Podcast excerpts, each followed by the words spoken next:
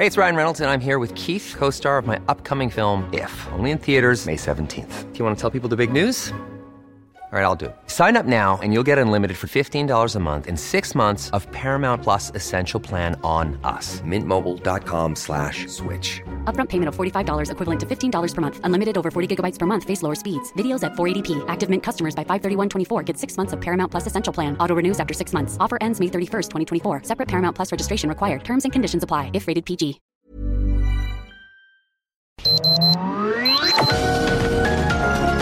Heraldo Media Group presenta Sergio Sarmiento y Lupita Juárez. Información veraz y oportuna con un toque personal y humano. Por El Heraldo Radio, donde la H suena y ahora también se escucha.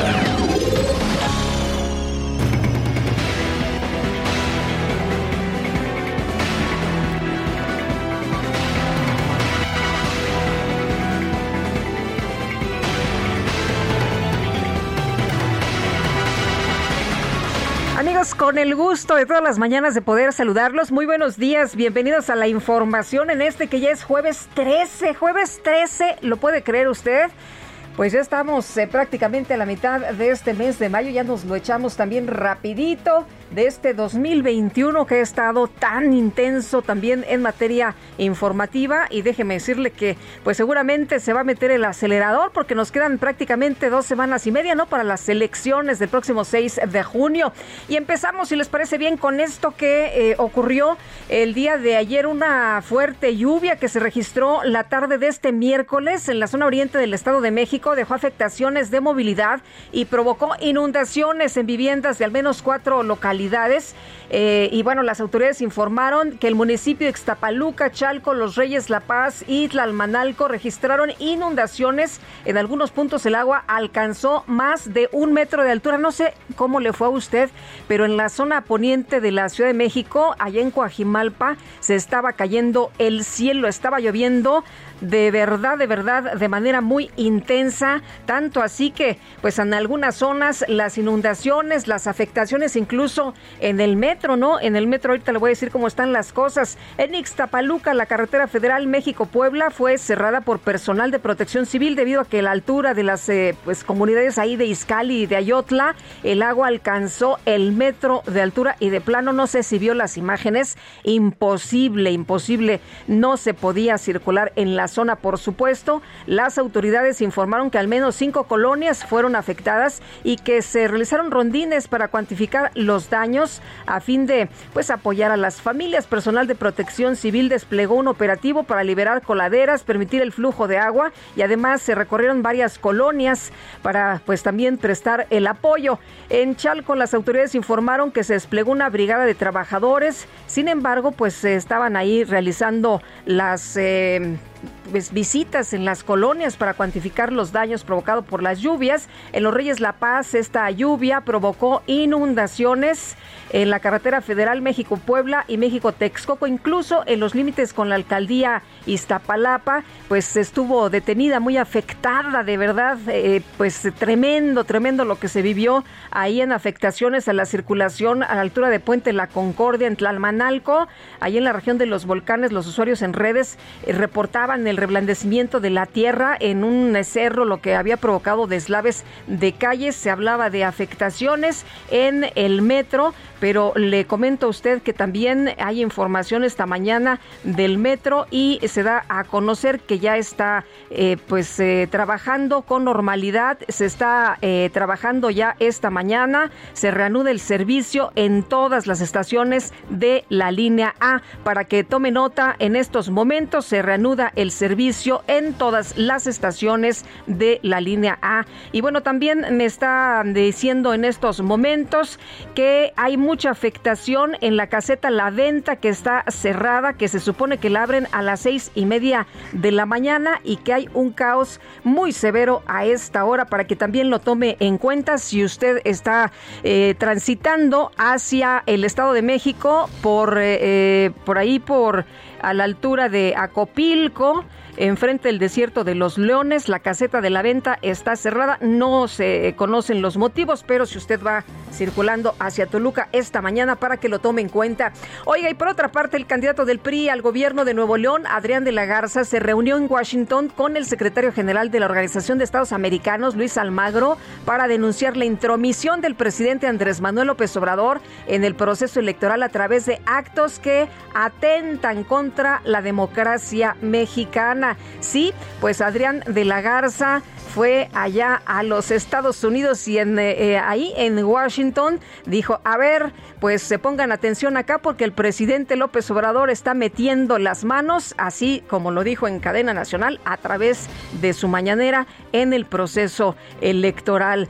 Bueno, en un mensaje difundido en Twitter agradeció el apoyo de Almagro a quien expuso la grave situación de lo que ocurre no solo en Nuevo León, sino en todo el país. Esto pues a unas semanas de la elección del 6 de junio dijo que en el encuentro habló de las violaciones del gobierno de López Obrador a los acuerdos interamericanos en materia de democracia, los cuales siempre habían sido respetados. Al salir de la sede de la OEA, indicó que su preocupación no gira exclusivamente en torno a la investigación de la Fiscalía General de la República. Tiene en su contra y por la que pretende encarcelarlo por la supuesta compra del voto. Soy víctima de una persecución política, es lo que dijo Adrián de la Garza sobre la acusación de la Fiscalía. Y bueno, de acuerdo a lo que, lo que adelantó Mario Maldonado, ¿no? Nuestro compañero en su bitácora de negocios aquí en el Heraldo hace unos momentos, pues al parecer no será el único denunciado por la Fiscalía General de la República. También se va a denunciar al propio Alito Moreno. Hay quien le decía Amblito Moreno, ¿no? Por su cercanía con el presidente, pues parece que ya no hay tal. Y la Fiscalía General de la República también, pues estará realizando por ahí eh, alguna investigación en su contra Vamos a ver si se concreta, vamos a estar muy atentos y le tendremos, por supuesto, los detalles. Ya son las 7 de la mañana con 6 minutos. Las destacadas del Heraldo de México. Y ya está con nosotros aquí en la cabina Itzel González con las destacadas. Itzel ya ni me acordaba de Sailor Moon. Lupita, Sergio. Sergio a la distancia, amigos. muy buenos días. Yo saludo a todos de Destacalovers. Muy buenos días. Los saludo con mi playera de Sailor Moon. ¿Qué tal? Ni me acordaba, fíjate. De cuando estábamos ¿Eh? ¿Qué Tal? es, es, este, es oldie. Es mi playera y esta mañana. Que se va, que se va a, lanzar una nueva historia, una nueva película. Pues al parecer sí, ¿verdad? Digo, hay muchos rumores en las redes sociales y hay que tener hasta precaución con eso. Ah, porque ah, claro. Uno ya no sabe si, la caricatura va a ser relanzada o la van a cambiar o va a ser la misma, así que. Pero eres súper fan. A mí me gusta. Me parece muy bien. Y a varios de la producción también nos gusta. Lupita, ahora sí nos comemos la sección de Sergio, su pregunta. Sí, sí, sí. Su frase. Tú vuélate todo. Y ahora sí nos vamos corriendo con las destacadas del Heraldo de México en, este jueves 13 de mayo del 2021 en primera plana de todos los partidos. Llueven denuncias por tarjetas. Tras las declaraciones del presidente Andrés Manuel López Obrador, al menos 10 quejas se han sumado a las más de 560 acusaciones por delitos electorales que se registran durante este periodo. No me digas que todos andaban medios embarradones. Pues que resulta que no solamente algunos daban tarjetas, sino ya todos. Bastantes. Todos. Muy bien. País, alertan temporada de lluvias inusual con agua prevé una temporada de ciclones por encima del promedio. Ruta 2021 traemos encuesta Decisión Ciudadana, así va Jalisco en la recta final. A 23 días de la elección, encuesta revela competencia reñida en cinco municipios clave. Lideran Movimiento Ciudadano, Morena y Partido Verde. Ciudad de México Subterráneo Línea 12 inicia estudio de reapertura. El análisis del tramo que va de Atlalilco a Miscuac consta de cinco fases. Estados, remate público, Malbarata, Mena, Bienes de Tlaxcala, lanza subasta lanza a subasta 337 lotes, entre los que se incluyen vehículos y enseres que se ofrecieron por debajo de su precio promedio en el mercado. Orbe, Colombia reclaman salida del presidente. Miles se movilizan contra el gobierno y los abusos policiales en las marchas. Meta, boxeo, escribe nombre en Tokio. Esmeralda Falcón es la primera mujer de nuestro país en ganar un boleto en esta disciplina. Y ahí es cuando aplaudimos, ¿verdad? Porque es mexicana y porque ¿Qué es tal? Muy bien, bravo.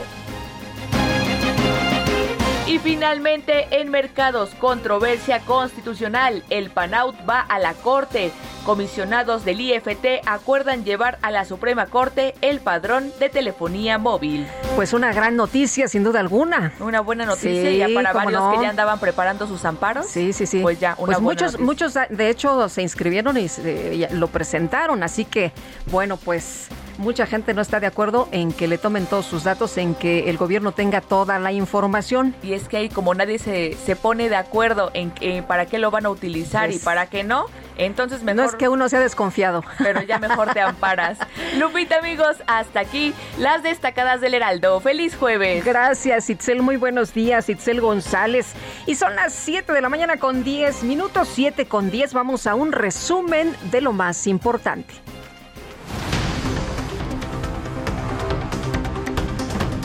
Los diputados del PT, Benjamín Robles Montoya y Karina Rojo Pimentel, presentaron una denuncia de hechos en contra del ex jefe de gobierno de la Ciudad de México, Miguel Ángel Mancera, y el exdirector del Metro, Jorge Gaviño, por los delitos de homicidio, lesiones, ejercicio ilegal y abandono del ejercicio público por su presunta responsabilidad en el desplome de la línea 12 del Metro.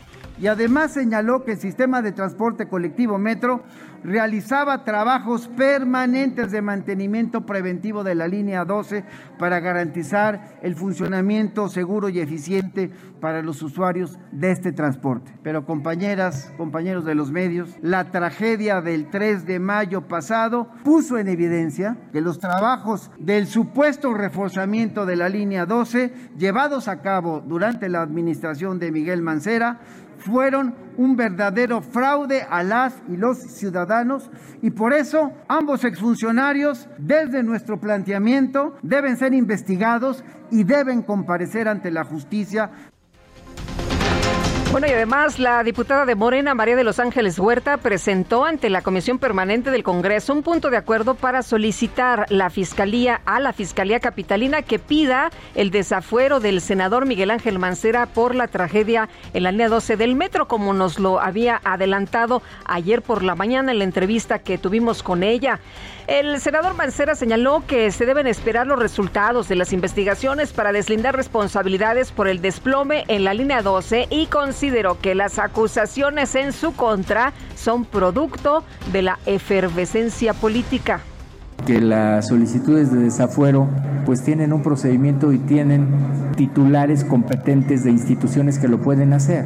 No lo puede solicitar cualquier persona. Estás en tu derecho de hacer las solicitudes que tú quieras. Eso nadie te lo puede cooptar. Pero pues sabemos jurídicamente qué es lo que procede y lo que no procede. Pero por supuesto que la efervescencia política está así. Yo no voy a participar, no voy a meterme a esa efervescencia política. Bueno, por otro lado, el también coordinador del PRD en el Senado, Miguel Ángel Mancera, propuso solicitar una reunión de trabajo con el exdirector del Metro, Jorge Gaviño, para hablar sobre el incidente en la línea 12 del sistema de transporte colectivo, sobre esta tragedia, pues. Y la vicecoordinadora del PAN en el Senado, Kenia López, exigió que el canciller Marcelo Ebrard y la jefa de gobierno de la Ciudad de México, Claudia Sheinbaum, dejen sus cargos y que se pongan a disposición de las autoridades que investiga, que investigan esta tragedia de la línea 12 del metro.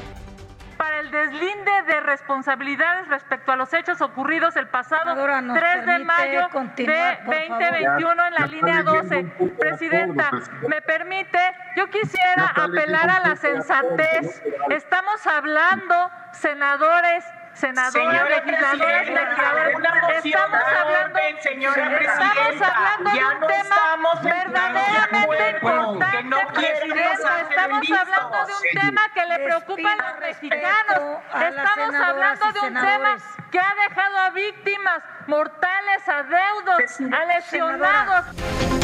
Bueno, pues querían rápidamente que cortara el tema, que se fueran a otra cosa que a ellos les importaba más como el asunto de cabeza de vaca. Y por otro lado, la Comisión Permanente del Congreso aprobó la conformación de un grupo plural de senadores y diputados para dar seguimiento al proceso electoral en curso con representantes de todos los partidos. La mayoría de Morena y sus aliados rechazaron un punto de acuerdo presentado por el PRI para pedir al presidente López Obrador que respete la Constitución y que no intervenga en el actual proceso electoral, particularmente en el estado de Nuevo León. El consejero electoral Ciro Murayama señaló que si algunos candidatos reparten tarjetas que no contienen dinero, únicamente se les considera propaganda, lo cual no es violatorio de la legalidad. Muy importante esto que ha dicho el consejero Ciro Murayama, porque dice, bueno, pues si no contiene dinero, si no contiene eh, recurso, si solo es una promesa, pues resulta que no hay eh, delito que perseguir prácticamente, ¿no? Porque dice esto no es violatorio de la legalidad. El presidente nacional de Morena, Mario Delgado, acusó al consejero electoral Ciro Murayama de prejuzgar una indagatoria de la Fiscalía General de la República en curso. Afirmó que el caso del candidato del PRI y del PRD al gobierno de Nuevo León, Adrián de la Garza, no es de su competencia. Bueno, por cierto que el consejero presidente del INE, Lorenzo Córdoba, señaló que en la etapa actual del proceso electoral, las quejas de fiscalización presentadas en contra de aspirantes a diversos cargos públicos no van a derivar en la cancelación de sus registros. Es importante recordar que las quejas que en materia de fiscalización se han venido multiplicando en las últimas semanas en su número, las cuales implican una investigación en la que se cuida el debido proceso, el derecho de audiencia y se solicita información a terceros. Y las mismas que, en ningún caso, derivan en la cancelación de una candidatura ni en la interrupción de una campaña. El Consejo General de Línea aprobó mantener el registro de Mónica Rangel como candidata de Morena al gobierno de San Luis Potosí, pero le impuso una multa de 434.400 pesos por no haber entregado su informe de gastos de precampaña. Además, el INE aprobó una multa de 5.923.788 pesos para Morena, sí, en San Luis Potosí por no entregar los informes de gastos de todos sus precandidatos al gobierno del estado. Pues está muy claramente señalado qué es lo que tienen que entregar, qué es lo que tienen que reportar e informar. Yo me pregunto, pues en dónde andan, qué están haciendo, por qué no cumplen con la ley, es su obligación. En fin, el senador con licencia Víctor Fuentes anunció su renuncia a la candidatura de la coalición Juntos Haremos Historia a la presidencia municipal de Monterrey, Nuevo León. Escuche usted, por diferencias políticas. Más tarde, Morena informó que el expanista Felipe de Jesús Cantú va a asumir la candidatura. ¿Se quedó usted en shock? Pues sí, el expanista, si dije expanista, Felipe de Jesús Cantú, asumirá la candidatura de Juntos Haremos Historia. Y la Sala Superior del Tribunal Electoral del Poder Judicial de la Federación ratificó la candidatura de María Eugenia Campos, eh, Campos por la coalición PAN-PRD al gobierno de Chihuahua, luego de que Morena impugnó su postulación. Pues que va bien, ¿no? Maru Campos por allá en Chihuahua. Y Jesús Zambrano, dirigente nacional del PRD, pidió a la Fiscalía General de la República que investigue los posibles nexos familiares de Alfredo Ramírez Bedoya, candidato de Morena al gobierno de Michoacán, con el grupo criminal que controla el municipio de Aguililla.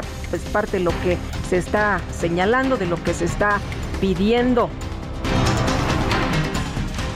Bueno, y por otra parte, por otra parte le comento a usted que la primera sala de la Suprema Corte de Justicia de la Nación negó un amparo al exgobernador de Tamaulipas, Eugenio Hernández Flores, con el que pretendía frenar su posible extradición a los Estados Unidos para, pues, eh, por este tema, ¿no? De asociación delictuosa para cometer lavado de dinero y fraude bancario. El juez federal Rodrigo de la Pesa notificó que esta semana ha concedido 18 suspensiones provisionales con efectos generales en contra de la reforma a la ley de hidrocarburos impulsada por el presidente López Obrador. El Pleno del Instituto Federal de Telecomunicaciones aprobó interponer una impugnación en contra de la creación del Padrón Nacional de Usuarios de Telefonía Móvil. La Secretaría de Gobernación negó la incorporación de la directora general de Notimex, San Juana Martínez, al mecanismo de protección de personas defensoras de derechos humanos y periodistas, ya que las presuntas agresiones que denunció tienen relación con su encargo como funcionaria y no con una labor periodística. Un análisis de la oficina en Washington para asuntos latinoamericanos titulado México militarizado, una guerra perdida que no ha traído paz, señala que el poder adquirido por el ejército mexicano en la actual administración no es sano para la democracia de nuestro país. Y la oficina del representante comercial de Estados Unidos solicitó al gobierno de México que revise la presunta negación de derechos laborales a los trabajadores de la planta de General Motors en Silao, Guanajuato. La expresidenta de Brasil, Dilma Rousseff, participó este miércoles en una plática con la dirigencia nacional de Morena y representantes del Partido de los Trabajadores de Brasil en la Ciudad de México en un evento denominado Encuentro Izquierda Unida. El presidente López Obrador informó que la expresidenta Dilma Rousseff será su invitada este jueves en una ceremonia para conmemorar los 700 años de la fundación de México Tenochtitlán. La Secretaría de Salud Federal informó que este miércoles se registraron 267 muertes por COVID-19 en todo el país. Bueno, la cifra acumulada es de 219.590 personas muertas. El secretario de Salud de Sinaloa, Efren Encinas, informó que la dependencia registró siete posibles casos de variantes de COVID detectadas en la India.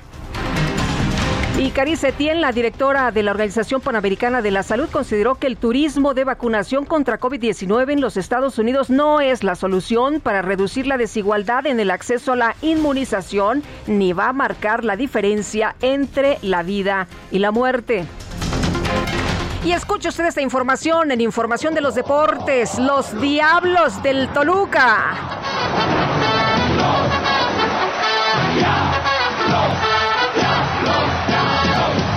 Los Diablos del Toluca derrotaron a Cruz Azul por marcador de 2-1 en la ida de los cuartos de final de la liguilla del torneo Guardianes 2021. En el otro encuentro, Atlas de Guadalajara venció 1-0 al Puebla y yo si le voy, le voy al Toluca.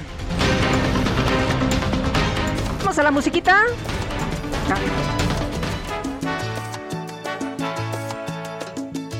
Pequeñas cosas Cosas que el tiempo no olvidó. Aún están presentes, aún siguen latentes tus recuerdos en mi corazón. Ha sido imposible sacarte de mi ser. Aún llevo grabados tus deseos en mi piel y en cada parte mía y en el silencio más profundo. Escucho tu voz y es que parece? Pequeñas cosas. Willy González, a quien estamos festejando esta mañana, está cumpliendo años. Y era un deseo de Sergio escucharlo desde el día de ayer, pero pues se impuso la mayoría. Aquí sí somos democráticos y entonces ganó el día de ayer Stevie Wonder. Pero el día de hoy le dieron chance, ¿verdad, Itzel? Sí, ¿verdad? que hubo billete de por medio, nos dicen, y bueno, ya escuché la tabla, así que me apuro, ¿verdad? Con la información. Ya entendí, ya entendí. Bueno, Israel Lorenzán, aquí anda por allá en circuito interior. Israel, ¿qué tal? Lupita, muchísimas gracias, un gusto saludarte esta mañana. Exactamente es el bajo puente de circuito interior y la avenida de los insurgentes con dirección hacia la zona del centro histórico Lupita, donde, bueno, pues lamentablemente tenemos muchos contratiempos en materia vehicular, esto a consecuencia de los encharcamientos severos. Podríamos decir que la inundación que se registra aquí en el bajo puente de circuito ha mermado, por supuesto, la vialidad. Para nuestros amigos automovilistas que vienen de la México Pachuca, de la zona de Indios Verdes, van a encontrar a la altura de la raza una larga fila de vehículos y es que únicamente se puede circular por el carril confinado del Metrobús Lupita, motivo por el cual la circulación está prácticamente detenida. Ya tenemos algunos vehículos varados, lamentablemente han quedado descompuestos por este pues esta inundación, si así lo podemos llamar. Así que bueno, pues hay que recomendarles utilizar como alternativa, sin duda alguna, Ferrocarril Hidalgo, también la zona de la calzada de los misterios, la avenida de los 100 metros o aunque distante también la avenida Ingeniero Eduardo Molina, esto para incorporarse al paseo de la reforma. Lamentablemente no tenemos elementos policíacos, es un verdadero caos, así que hay que manejar con mucha precaución, te reitero, es el bajo puente del circuito interior y la avenida de los insurgentes, esto con dirección hacia la zona del centro histórico. Está mojado el pavimento, hay que manejar con mucho cuidado. Lupita, la información que te tengo. Pues muchas gracias para que tomen en cuenta nuestros amigos que están eh, en este momento, justo es la hora donde más tránsito hay, Israel, a esta hora de la mañana. Sin duda alguna, Lupita, es hora pico y la fila de vehículos ya calcula aproximadamente un kilómetro, así que hay que manejar con mucho cuidado. Tomamos nota, gracias Israel. Regresamos contigo un poquito más adelante. Hasta luego. Hasta luego, Israel Lorenzana. Bueno, y queremos escuchar sus saludos, sus opiniones, sus comentarios. Mándenos un audio de voz a nuestro WhatsApp, por supuesto. También nos puede escribir 55 20 10 96 47.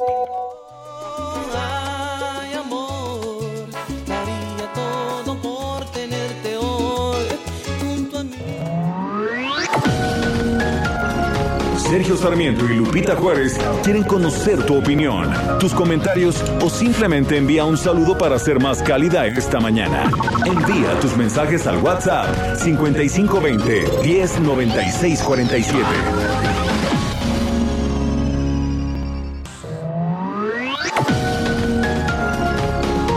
Continuamos con Sergio Sarmiento y Lupita Juárez por El Heraldo Radio.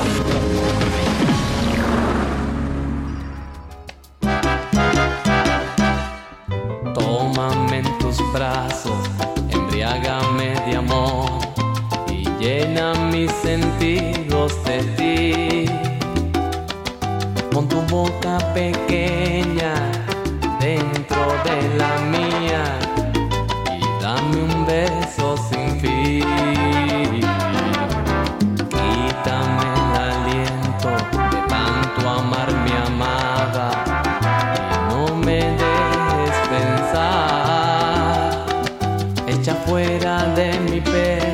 este amor que aún le temo. Abrígame, consuélame, libérame de este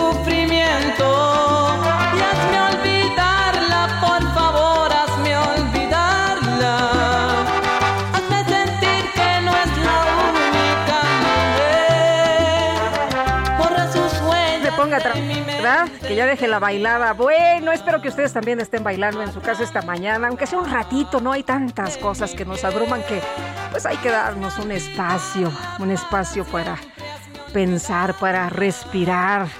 Bueno, eh, les, les quiero comentar que estamos festejando precisamente esta mañana a Wilberto González, conocido como el Willy, ¿no? Para los cuates, el Willy González, el amo y señor de la salsa, ni más ni menos. Él empezó a tocar el trombón, estaba chavillo por ahí de los 15 años y luego pues se unió a un grande, a Eddie Santiago, se quedaron como cantantes de un grupo, de una banda, y bueno, pues de ahí empezó todo. Imagínense nada más. Así que hoy estamos de lujo para los salseros y aquí ponemos un poquito de todo. Ya ve que nos gusta de todo.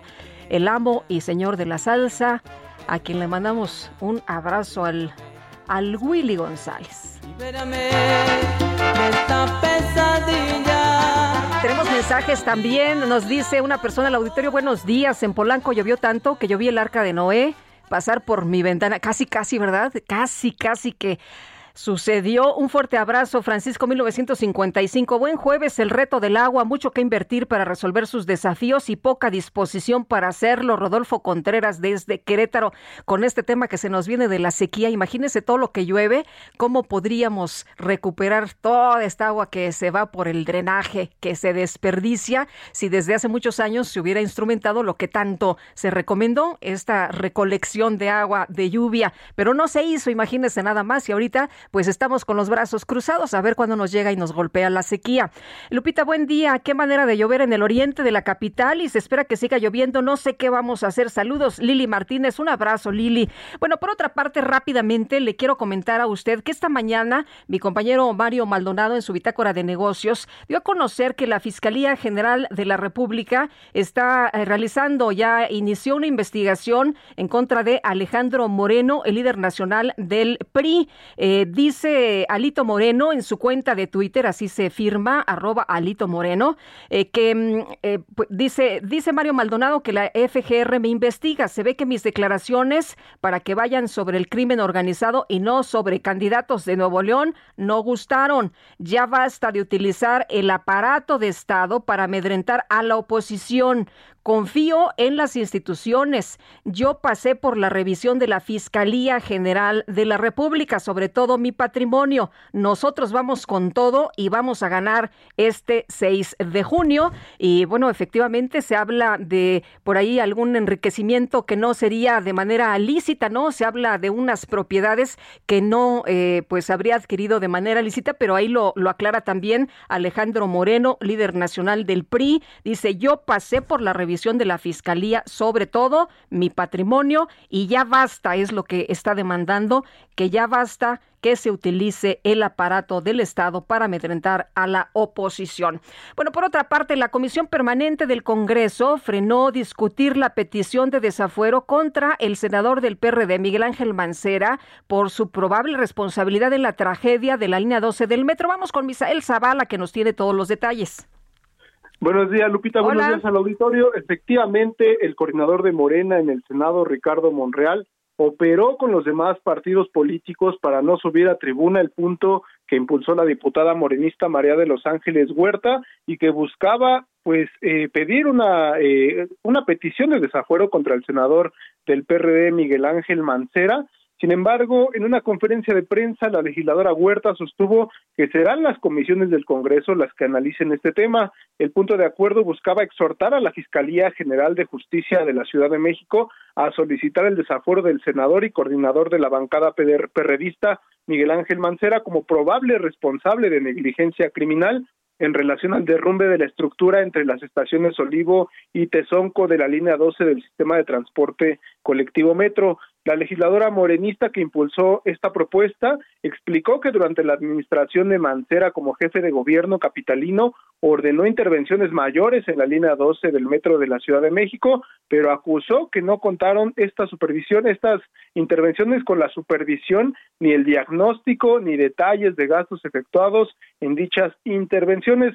Sin embargo, eh, Lupita, durante el desarrollo de la sesión, la comisión permanente no subió el punto de acuerdo para evitar que la tragedia que dejó 26 personas fallecidas sea politizada. Tampoco subieron a tribuna una petición también eh, de la oposición para desaforar a la jefa de gobierno Claudia Sheinbaum y con esto prácticamente pues eh, hay un acuerdo para eh, pues ya no subir estos puntos de acuerdo, eh, Lupita, esa es la información. Muy bien. Oye, pero estuvo estuvo ahí el jaloneo, ¿no? Porque por una parte el senador Monreal decía una cosa y la senadora, la, la legisladora Huerta, pues ella decía otra. Efectivamente, por la mañana el senador Ricardo Monreal afirmó que estaba haciendo todo lo posible para que las bancadas, incluso la propia, la de Morena, eh, pues no subiera estos puntos de acuerdo y por la tarde, a pesar de esta petición de parte del senador Ricardo Monreal, la senadora María de la, diputada federal María, de, Los Ángeles, Huerta, pues eh, dio una conferencia de prensa afirmando que eh, este punto seguía firme y también pues ahí dando alguna información sobre una presunta responsabilidad del ex jefe de gobierno Miguel Ángel Mancera. Así es. Muy bien, muchas gracias, Misael. Gracias, Lupita. Buen día. Hasta luego. Buen día también para ti. Diputados del Partido del Trabajo presentaron una denuncia ante la Fiscalía Capitalina en contra del ex jefe de gobierno de la Ciudad de México, Miguel Ángel Mancera, y de quien fuera director del metro, Jorge Gaviño, responsabilizándolos por el colapso de la línea 12 del metro. Iván Saldaña, cuéntanos. Buenos días. Buenos días, Lupita, amigos del auditorio. Efectivamente, fue el día de ayer que presentaron esta denuncia fue presentada por el vicecoordinador del grupo parlamentario del PT, el diputado Benjamín Robles Montoya, y su compañera diputada Karina Rojo.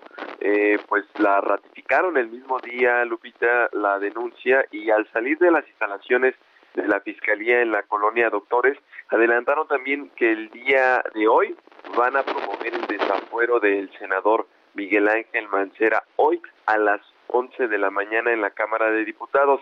El día de ayer acusaron que Mancera y Gaviño, y cito textualmente a Benjamín, al diputado Benjamín Robles, andan nadando de a muertito y pues para el diputado Benjamín Robles y dijo que también para la bancada del PT, pues son los únicos responsables, lindando así al ex jefe de gobierno y hoy canciller Marcelo Ebrard y a la actual mandataria de la Ciudad de México, Claudia Sheinbaum. y textualmente dijo, eh, hemos venido a solicitar al Ministerio Público que se generen todas y cada una de las diligencias correspondientes para demostrar la probabilidad de la comisión de delitos de homicidio, lesiones y ejercicio ilegal y abandono del ejercicio público y los que también pudieran resultar en contra de Mancera y de Jorge Gaviño, así como de aquellos que pudieran derivar del análisis de estos hechos. Eh, Lupita, a las 11 de la mañana va a presentar la bancada el día de hoy en la Cámara de Diputados la solicitud de declaración de procedencia que, pues, eh, en términos comunes es el desafuero del senador Miguel Ángel Mancera, senador del PRD. Bueno, Iván, pues vamos a ver, no se quitó el dedo de renglón, a pesar de lo que ya comentábamos con Misael Zavala, de esta petición del senador Monreal, de decir, aquí no se quema prácticamente a nadie, ¿no?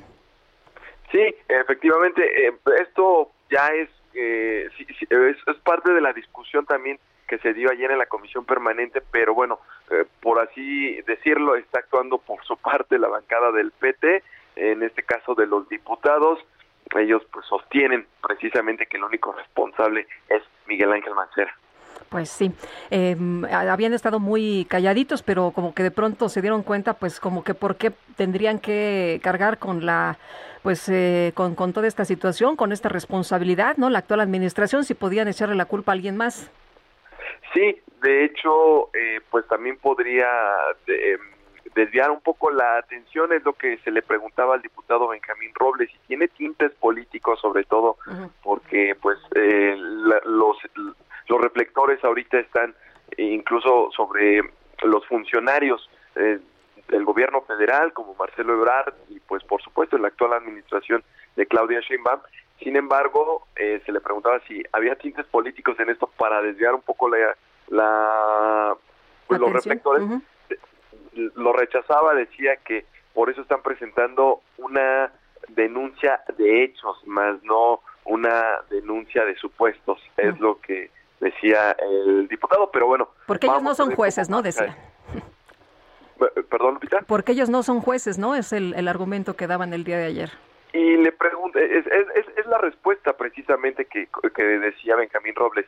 No soy ministerio público, pero para mí el responsable es Miguel Ángel Mancera y Jorge Gaviño. Se le refería a que no soy Ministerio Público cuando le preguntaron si tenía responsabilidad el canciller Marcelo Ebrard como constructor de esta eh, pues línea durante su administración y también de la actual jefa de gobierno, eso es lo que respondía él, no soy Ministerio Público. Bueno, Iván, muchas gracias, muy buenos días. Buenos días a todos. Hasta luego. Bueno, y Jorge Gaviño, quien fue el director del, del metro en la administración del doctor Miguel Ángel Mancera, decía ayer en un eh, video que vamos a escuchar un poquito más adelante el audio, a mí no me van a venir a decir que yo soy el responsable. Yo estuve al frente dos años, siete meses y no se me murió nadie. A ustedes se les murieron 26 personas. Pero vamos a, continuar con Jorge Almaquio. Jorge, por lo pronto, mientras encuentran a los responsables, la mamá de Brandon Giovanni, Marisol Tapia, va a presentar una denuncia penal. Cuéntanos de qué se trata. Hola, ¿qué tal Lupita amigos?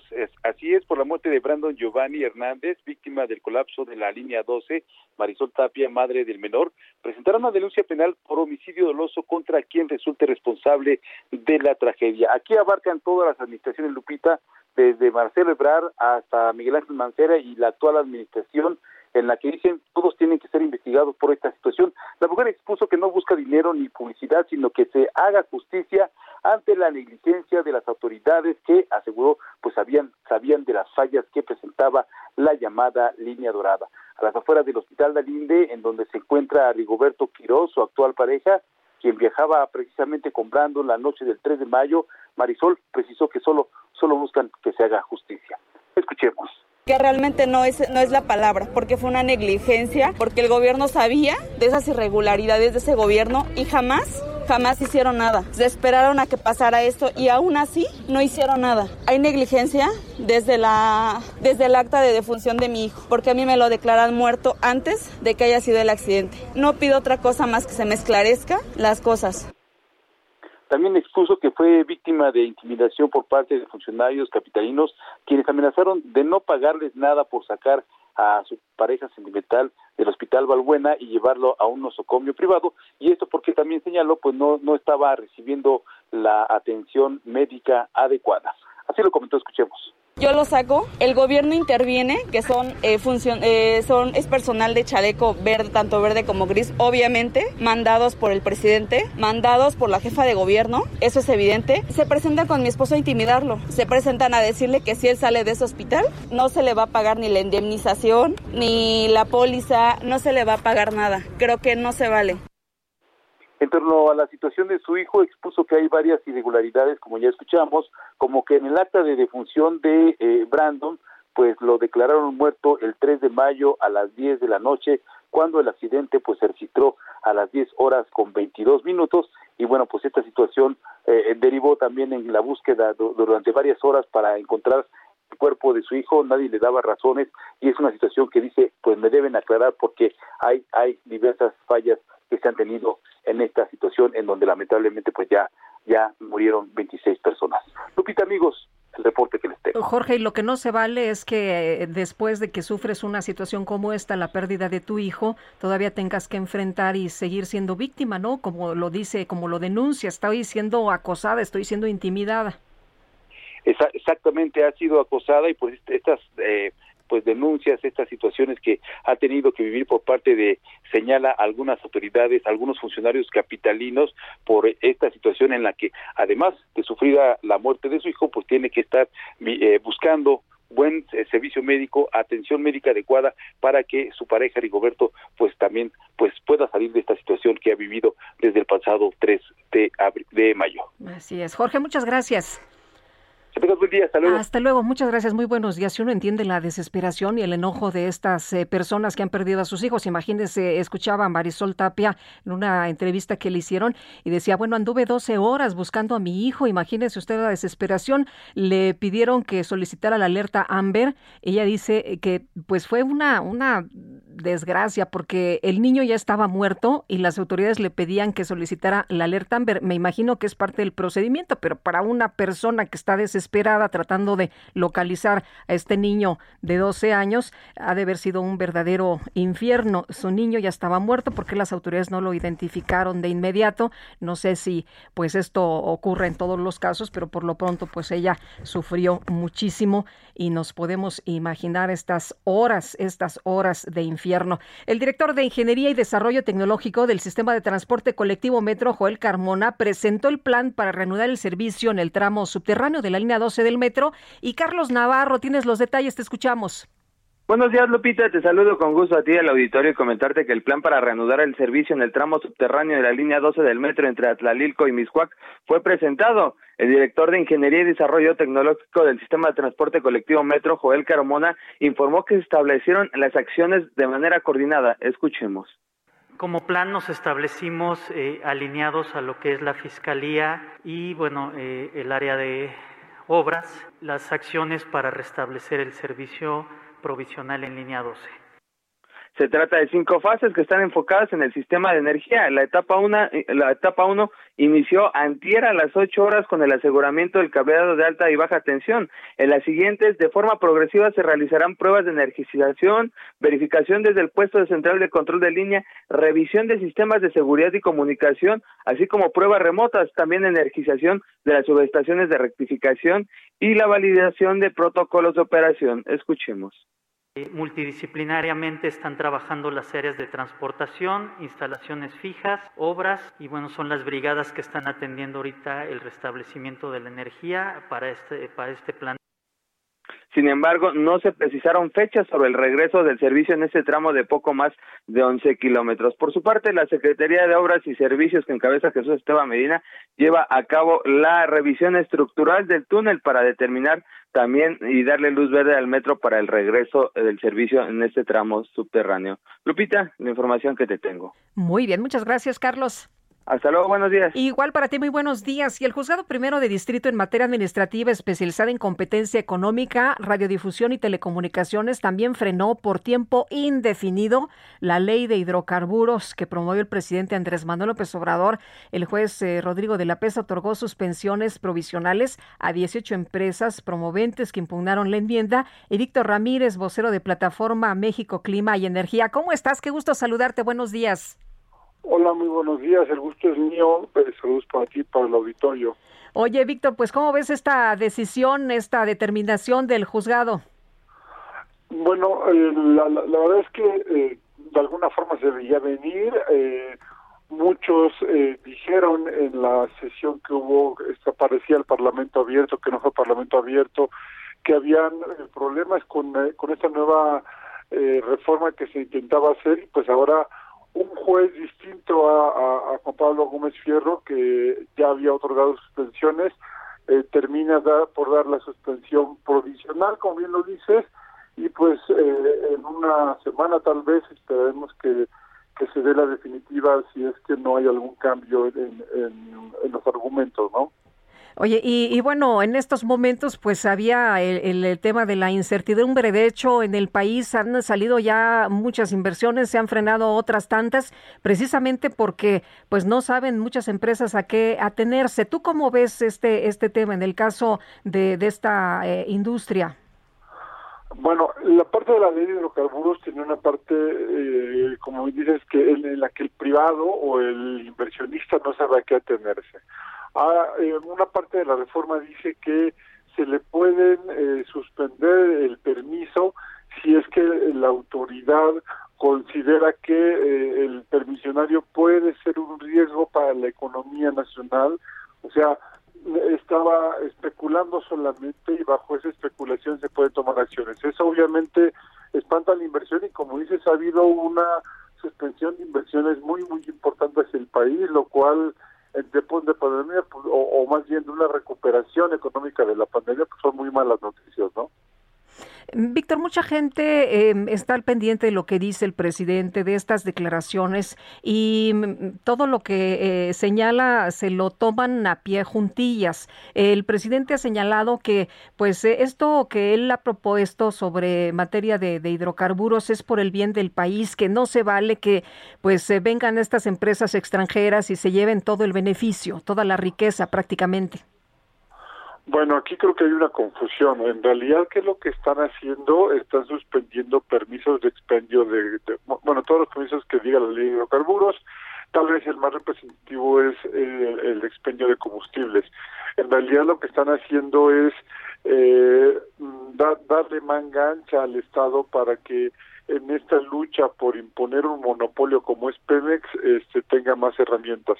El problema es que eso va a terminar afectando al consumidor. Eh, los consumidores hemos sido testigos de que una buena competencia, una competencia sana, nos beneficia a nosotros. Este, un servidor, por ejemplo, evita usar eh, estaciones de servicio de la, de la, de la empresa que siempre usábamos porque muchos hemos encontrado mejores calidad y mejores servicios en otras marcas y ahora lo que están haciendo es darle mangancha al Estado para restringir la competencia. Eso de ninguna manera beneficia a, los mexicanos y a la larga tampoco al Estado, pues le sigues dando la carga de ser el, monopolio y de bajar costos. La, la verdad es que no, no es una muy buena noticia y no hay un asunto de justicia tampoco ahí, como la dice el presidente. Oye, pero ¿nos conviene ser autosuficientes? ¿No nos conviene? ¿No es este planteamiento que se oye muy, pues la verdad, muy atractivo, ¿no? Ser autosuficientes, más barato, no depender de nadie.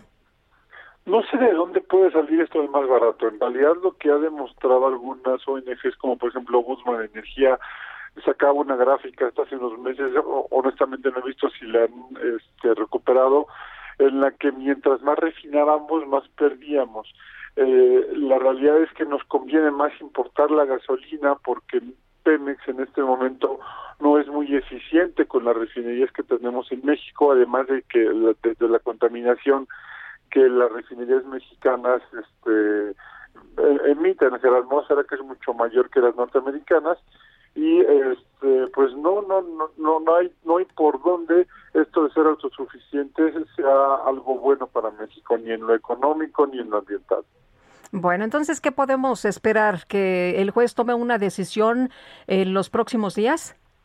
Eh, habrá una audiencia incidental para decidir si se sostiene la suspensión o, o, se levanta y pues yo espero que los criterios de los jueces se mantengan y se, se determine o se siga este, determinando la suspensión eh, ahora definitiva de, de esta de esta nueva ley o más bien de esta reforma y por lo tanto se mantengan eh, buen o, salvaguardados los derechos de todos los eh, los permisionarios, ¿no? Muy bien, Víctor, muchas gracias como siempre por platicar con nosotros. Buenos días. Muchas gracias, que tengas buen día. Hasta luego, Víctor Ramírez, vocero de la plataforma México Clima y Energía. Nosotros hacemos una pausa, pero regresamos nuestro número de WhatsApp 55 20 10 96 47. este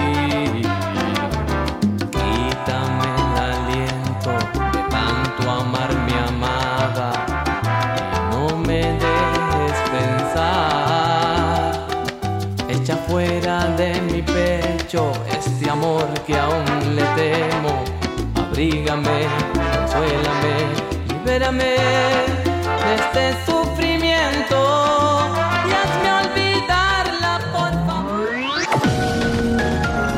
Sergio Sarmiento y Lupita Juárez quieren conocer tu opinión, tus comentarios o simplemente envía un saludo para ser más cálida esta mañana. Envía tus mensajes al WhatsApp 5520 109647.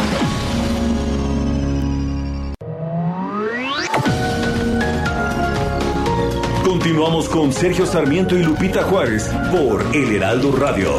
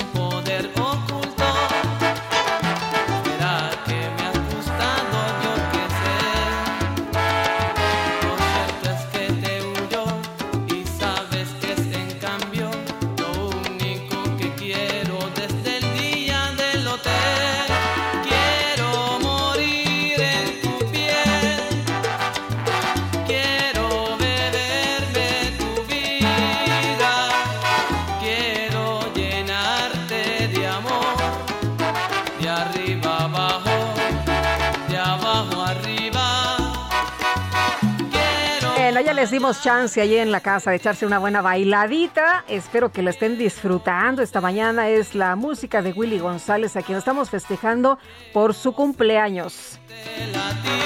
Nació en Puerto Rico.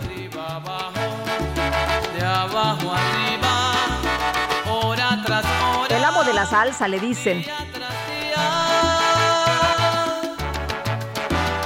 Bueno, y tenemos que seguirle, por supuesto. Bueno, esto se llama Quiero morir en tu piel de Willy González. Oiga, fíjese que mm, eh, nos dice una persona, saludos, qué gusto despertarse con información oportuna y la mejor música este jueves al cero. No estás eh, solita, somos miles los que te escuchamos. Hombre, qué buena noticia. Soy Jesús Díaz de Azcapotzalco y yo también prefiero la salsa de Willy González a Stevie Wonder. Bueno, en gusto se rompen géneros, ¿no? Eso enriquece a la humanidad, por supuesto. Eh, buenos días, Lupita y Sergio, desde Iztapaluca, dando mi comentario y no estoy de acuerdo en que el gobierno actual no asuma sus responsabilidades, son los culpables, pero les encanta echarle la culpa a los demás. Oye, Elizabeth, y sobre la lluvia de ayer, muchos vecinos se inundaron. Fíjese que sí, tuvimos información de que mucha gente afectada en el Estado de México les fue súper mal, muchas colonias muy, muy afectadas. Y hablando de, de lluvia, ¿les parece bien si vamos directamente con Nayeli Loza? Nueva ruta a Bogotá saliendo de Ciudad de México. Vuela desde 42 dólares. Viva Aerobús. El pronóstico. Nayeli, ¿qué tal? Muy buenos días. Cuéntanos cómo pues van a estar las cosas en las próximas horas, por lo que estamos eh, viendo esta mañana. La lluvia de ayer tan intensa causó varias eh, afectaciones en eh, colonias del Estado de México. La situación muy grave para algunos, nos decían tempranito en la Ciudad de México en materia de pues de, de vialidad, de algunos puntos como circuito interior muy afectados esta mañana. Platícanos en materia meteorológica, lluvias, siguen las lluvias? Hola Lupita, muy buenos días. Buenos sí, días. las lluvias van a continuar, ya que para el día de hoy el frente número 56 se extenderá sobre el oriente del territorio nacional, internándose como estacionario hasta el norte del país e interaccionará con dos canales de baja presión. Estos originarán lluvias fuertes a intensas sobre el occidente y sur sureste de México, además del noreste y centro del territorio mexicano, así como lluvias puntuales torrenciales en Hidalgo, Puebla y Veracruz, las cuales se acompañan de descargas eléctricas, ráfagas de viento y posibles granizados. Por su parte, la masa de aire frío asociada al frente ocasionará refrescamiento de las temperaturas en el noreste, oriente, centro y sureste del territorio nacional y vientos de componente norte con rachas de 70 a 80 kilómetros por hora en el istmo y golfo de Tehuantepec y con rachas de 50 a 60 kilómetros por hora en el litoral de Tamaulipas y Veracruz. Por otro lado, una circulación anticiclónica a niveles medios de la atmósfera mantendrá ambiente vespertino caluroso a muy caluroso sobre el noroeste occidente, sur y sureste de la República Mexicana, incluida la península de Yucatán, además de zonas aisladas del centro de México, con temperaturas máximas de 40 a 45 grados en zonas de Sonora, Sinaloa, Campeche y Yucatán. Para el Valle de México se pronostican chubascos vespertinos con cielo nublado durante el día y lluvias puntuales fuertes en el Estado de México, las cuales podrían estar acompañadas de descargas eléctricas y caída de granizo. Una máxima de 20 a 22 grados y una mínima de 11 a 13. Las lluvias van a continuar, Lupita, para el día de hoy. Bueno, pues muchas gracias por la información. Muy buenos días. Muy buenos días. Hasta luego, Nayeli. Y bueno, sí, muy afectado el Estado de México. Estábamos viendo algunas imágenes, inundaciones impresionantes, eh, diferentes colonias. En algunas de ellas, esta mañana, la gente que no ha podido salir de sus casas está siendo ayudada, incluso hasta con unas lanchitas, ¿no? Que están siendo jaladas por algunos de los, pues, eh, miembros de protección civil, de bomberos. Así se está transportando esta mañana. La gente está trasladando, está saliendo de sus domicilios que están muy, muy afectados por estas fuertes lluvias y después estas severas inundaciones.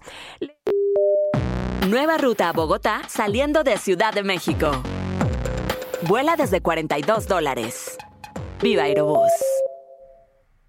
Bueno, le quiero comentar que el secretario de Relaciones Exteriores, Marcelo Ebrard, dio a conocer que Pfizer va a solicitar a la Comisión Federal para la Protección contra Riesgos Sanitarios su autorización para aplicar su vacuna contra COVID-19 a menores entre 12 y 15 años.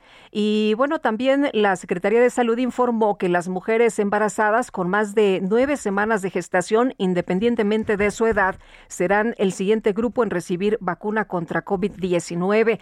Alejandro Macías, infectólogo y excomisionado especial para la atención de la influenza. ¿Qué tal? Muy buenos días, doctor. Hola Lupita, gusto de estar con tu auditorio. Buenos días. Muchas gracias, buenos días. Eh, cuando escuchamos esta información de Pfizer, pues la verdad las cosas siempre nos da mucha alegría el saber que cada vez se puede aplicar a mayor eh, grupo de personas la, la vacuna, doctor. Eh, ¿Cómo ve usted esta eh, pues solicitud que se está eh, tratando de realizar para que en México también ya haya aplicación de vacuna para niños de 12 y 15? Sí, mira, tarde o temprano se iba a tener que hacer, Lupita. Si no, no se va a lograr la inmunidad de rebaño prácticamente nunca. Y de hecho después tendrá que bajar la vacunación a los niños menores de 12 años también. Esta es, digamos, una meta volante, porque si no se incluyeran ellos, no vamos a llegar a una buena inmunidad de grupo. Se necesita eh, que se vacune más gente. Fíjate, por ejemplo, la gente de edad avanzada de más de 60 años faltaron muchos. No porque se nieguen a vacunarse, en México eso no pasa, sino porque muchos no se pudieron vacunar o están enfermos en su casa o alguien están solos, qué sé yo. Entonces hay que incluirlos a todos para llegar a esa inmunidad de rebaño. Eh, doctor, el, el, tema aquí no es si, si estamos preocupados por los niños que los vayan a vacunar y que les vaya a causar alguna reacción. Aquí el tema es que nos siguen faltando vacunas. Sí, todavía, aunque ya empiezan a llegar vacunas, que, que de acuerdo con las cuentas de la, de la Secretaría, pues hay algunas que se están llegando a, y se están poniendo hasta una o dos semanas después. Quiere decir que el problema ya no necesariamente es que nos estén faltando vacunas, ¿eh? Yo creo que nos falta meterle un poco más de velocidad. Eh, entonces, ¿usted no ve que haya ningún problema en que en que se dé la autorización para los eh, la aplicación de la vacuna para menores? No, no hay problema. De hecho, es necesaria. Uh -huh. Los estudios muestran que es segura. Uh -huh. Los los grupos, los, los jóvenes, sobre todo los jóvenes, los adolescentes, son grupos de gran movilidad cuando vuelven a la escuela. Y cuando llegan a enfermar, llevan a su casa las enfermedades, enferman a los padres, a los abuelos, qué sé yo. Entonces es, es muy importante vacunarlos. Sí, porque además la, la idea es que ya el próximo ciclo escolar pues eh, prácticamente sea presencial, ¿no? Sí, porque en México ya tenemos la ventaja de que como se había enfermado mucha gente, Lupita, probablemente de acuerdo con estimaciones de algunas universidades, más del 50% de la gente en México ya se enfermó o ya tiene anticuerpos contra el virus.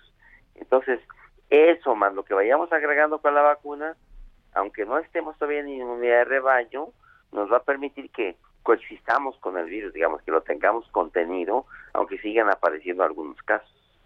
Doctor, por otra parte, el, el de pues eh, asunto de vacunar a las personas, a las mujeres embarazadas. ¿Usted cómo ve ahí la situación? Estaba yo leyendo algunos eh, eh, médicos, eh, especialistas, epidemiólogos que decían que hay que ver ahí sí, hay que estar atentos de la vacuna que se va a aplicar. ¿Es importante la vacuna? Mira, ya, ya se han vacunado con todo tipo de vacunas en el mundo muchas mujeres embarazadas y ninguna ha dado problema.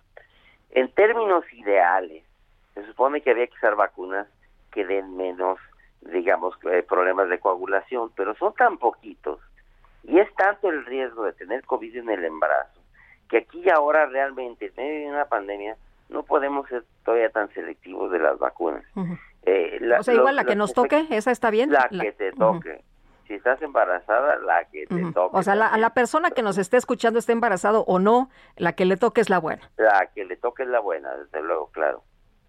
Eh, doctor, eh, ¿no hay problema en, en eh, el, pues, en las semanas de gestación o ahí sí hay que estar muy pendientes? Mira, pusieron semanas de gestación que después de la semana nueve.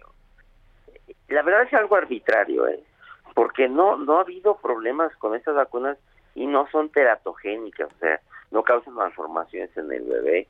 Mm, a veces ponen una fecha arbitraria para que, si por ejemplo hay un aborto espontáneo, pues no se le va a echar la culpa a la vacuna, por ejemplo, porque los abortos se dan más en las primeras semanas y yo creo que quieren blindar un poco la opinión. Pero la verdad es que es una es una edad gestacional completamente arbitraria, no pasa nada eh, no hay ningún problema con las vacunas en el embarazo. Muy bien. Doctor, y una última pregunta, si me permite. Estamos muy confiados. Yo siento que ya estamos como medios relajadones, ¿no? Ya nos enteramos de lo que ocurre por allá en la India con esta nueva variante y como que acá en México lo vemos muy lejos. Ah, pues pobres, allá les pasa, eh, pero está muy lejos y aquí nosotros tenemos pocos casos. Mira, tenemos pocos casos por varios motivos. Primero que ya mucha gente se había infectado y el virus ya, tiene menos gente a la que pueda infectar. Segundo, el virus se está volviendo eh, estacional. Los coronavirus les gusta más el invierno que el verano. Eh, y en tercer lugar, se están agregando puntitos a la inmunidad con la vacunación. Eh, vamos entonces a tener menos casos que en las oleadas anteriores. Y vamos muy probablemente hacia el siguiente invierno preparándonos para tener mucho más gente inmunizada. Pero un gran brote nacional, otra vez así, estilo de la India, no vamos a tener, desde luego. Muy bien, pero hay que seguirnos cuidando, ¿no? Ese es... Desde luego. Sí, ese es el punto. El cubrebocas, la uh -huh. sana distancia, todavía todo eso. ventilar los espacios cerrados, muy, muy importante. Eh, pero ya no vamos a tener el problema, los problemas que hemos tenido. Muy bien, pues doctor, como siempre, muchas gracias por platicar con nosotros. Muy buenos días. Sí, Lupita, buenos días, me gusta estar Igualmente, hasta luego.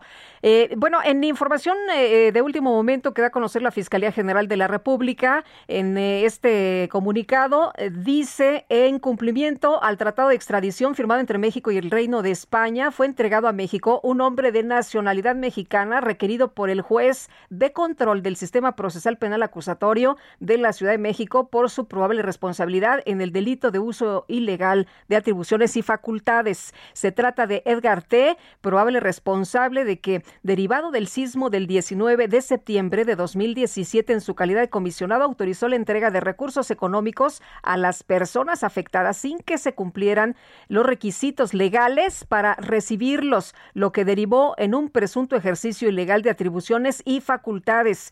El gobierno del Reino de España concedió la extradición del reclamado al gobierno de México y durante las primeras horas de este jueves fue entregado en extradición al, eh, eh, dice, en el Aeropuerto Internacional de la Ciudad de Madrid, España, y trasladado a la Ciudad de México, donde esta mañana fue puesto a disposición de la autoridad eh, que lo reclama. Y bueno, pues Edgar T. Eh, se acordará usted de aquel funcionario, Edgar Tunguy Rodríguez, ¿no? excomisionado para la reconstrucción de la Ciudad de México, que ha sido acusado del desvío, del desvío de recursos públicos. Y bueno, pues ahí está la información de la Procuraduría General de la República. Esta mañana, España entrega en extradición a México a Edgar Tunguy, quien llegó ya a nuestro país. Y vámonos con el Químico Guerra.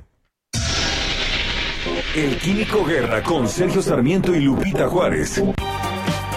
Químico Guerra, ¿cómo te va? Buenos días. Lupita, muy buenos días. Fíjate que cómo se está moviendo el mundo. Corea del Sur acaba de anunciar que construirá el parque eólico marino más grande del mundo, pero es un parque eólico marino flotante. Luego te voy a explicar eh, por qué es importante esto. Con un costo, fíjate, de 32 mil millones de dólares que son 26 mil millones de euros, y una capacidad de generación de 6 gigawatts. Este nuevo proyecto se suma a los 8 gigawatts de capacidad eólica anunciadas en febrero. El presidente Moon Jae-in dijo que el proyecto sería una combinación de financiación pública y privada, las APPs que conocemos en México, asociaciones públicas privadas, y que generaría suficiente electricidad para abastecer a 5.7 millones de hogares y reduciría las emisiones anuales de gases de efecto invernadero en 9 millones de toneladas al año. La energía eólica marina flotante sigue siendo todavía la forma más rara y la, más costosa de energía eólica, pero el eh, kilowatt hora generado aún en esta forma bastante eh, pues eh, avanzada técnicamente es más barato que el de cualquier termoeléctrica. Sin embargo, proyectos recientes como el High Wind frente a la costa de Escocia y el proyecto Wind Float frente a la costa de Portugal demuestran que se pueden hacer estos proyectos flotantes. Este informe publicado en Nature, en su, en su parte de energía, Nature Energy, esta gran revista de divulgación científica arbitrada, predice que la energía flotante podría representar una cuarta parte de todos los desarrollos en alta mar para el 2035. Las turbinas eólicas eh, eh, marinas tradicionales, Lupita, son de fondo fijo, o sea, las que hemos visto, ahora, pues todos los parques eólicos que hay en Dinamarca, en Inglaterra, etcétera, están a una profundidad de lo que se llaman aguas someras, no más de 50, 60 metros de profundidad, y están fijas, están ancladas al fondo marino, ¿verdad? No se mueven. Este nuevo desarrollo, estas turbinas que son además gigantescas, están eh, soportadas como en un triángulo flotante, Lupita, que aguanta huracanes de categoría 5. O sea, eh, son bastante más eh, flexibles, resilientes a fuertes corrientes, a fuertes vientos, debido a que precisamente están flotantes y generan una cantidad muy importante de energía que puede ser convertida, y aquí viene lo interesante de esto, eh, las eh, eh, turbinas eólicas en alta mar ahorita generan electricidad, pero muy pronto pueden ser fácilmente convertidas a sistemas electrolíticos que generen hidrógeno, separando el hidrógeno del agua de mar.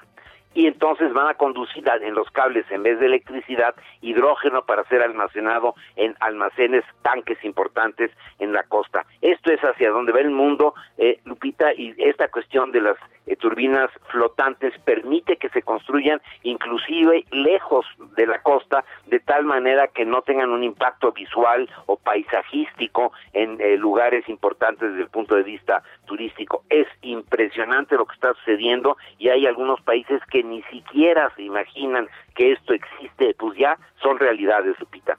Pues impresionante lo que nos eh, platicas esta mañana, la información que nos traes y ojalá que estuviéramos volteando hacia allá precisamente, pero mira, tarde o temprano tendremos que ir hacia allá porque el, el mundo nos eh, irá jalando, ¿no?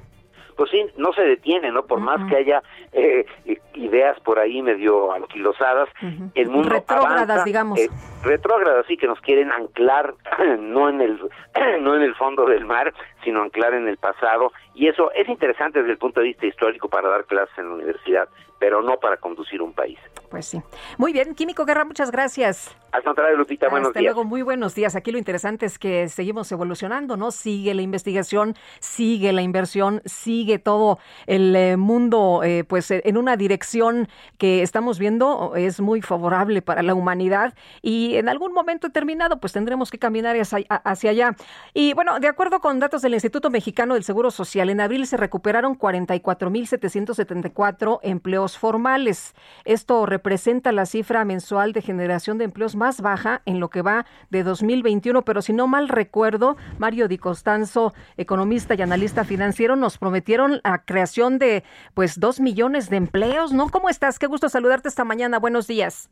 Al contrario, muy buenos días, Lupita. Un saludo a ti y a todo tu auditorio. Oye, ¿qué ha pasado con la promesa esta de millones de empleos? Esto se iba a ir rapidísimo, no nos tendríamos que preocupar, pero lo que estamos viendo es una creación de empleos baja. Eh, también estamos viendo una inversión eh, que ha sido, pues, eh, la peor en, en México en los últimos años. ¿Qué está pasando? ¿Cómo ves el panorama en nuestro país en materia económica? Mira, e, efectivamente, Lupita, que yo creo que los datos sobre empleo son muy desalentadores. Son muy desalentadores porque es, es muy cierto, tú recordarás la promesa esta que se hizo casi casi ya un año sobre la creación de dos millones de empleos, pues para paliar eh, los efectos de la pandemia. Eh, esto pues eh, ha quedado en una simple promesa. Yo te diría que los 292 mil empleos generados en los primeros cuatro meses del año, pues eh, no representan ni siquiera el, el 30, el 20% del, del, de, de la famosa promesa, y que a este nivel, nada más para que tengamos una idea de creación de empleos, tardaríamos dos años eh, para poder generar o cumplir con los dos millones de empleos que se prometieron por parte del gobierno, en especial el presidente. Ahora, ¿por qué está sucediendo esta situación? Pues eh, yo te diría fundamentalmente por dos cosas. Primero, eh, la falta de inversión, eh, la falta de inversión pública y la falta de inversión privada también. Ahora, ¿por qué no se da esta inversión? Pues por la serie de, de, de, de, de malos mensajes, de confrontación que ha habido entre el gobierno y la iniciativa privada. Bueno, hay miedo a invertir en el país, ¿no? Si, si, para que, si no sabes qué va a pasar el día de mañana, tienes que estar al pendiente si no cambiaron ya las decisiones. Así es, y se continúa con estos mensajes. Tú, digo, nada más ayer esta carta que se filtra nuevamente de un diputado de Morena, en donde vuelve a encender los ánimos con la famosa iniciativa de nacionalizar las afores. Esto es un pésimo mensaje para las expectativas de cualquier sector de los privados, eh, pésimos mensajes los que estamos dando en el sector, por ejemplo, energético, a veces con, con, con tanta amparo y controversias que ha habido por las iniciativas, eh, pésimos mensajes con el tema de los biométricos eh, para datos celulares, eh, pésimos mensajes, eh, por ejemplo, con el tema del outsourcing, que en un principio incluso va a generar eh, desempleo. Entonces, estamos haciendo todo lo posible para inhibir la inversión.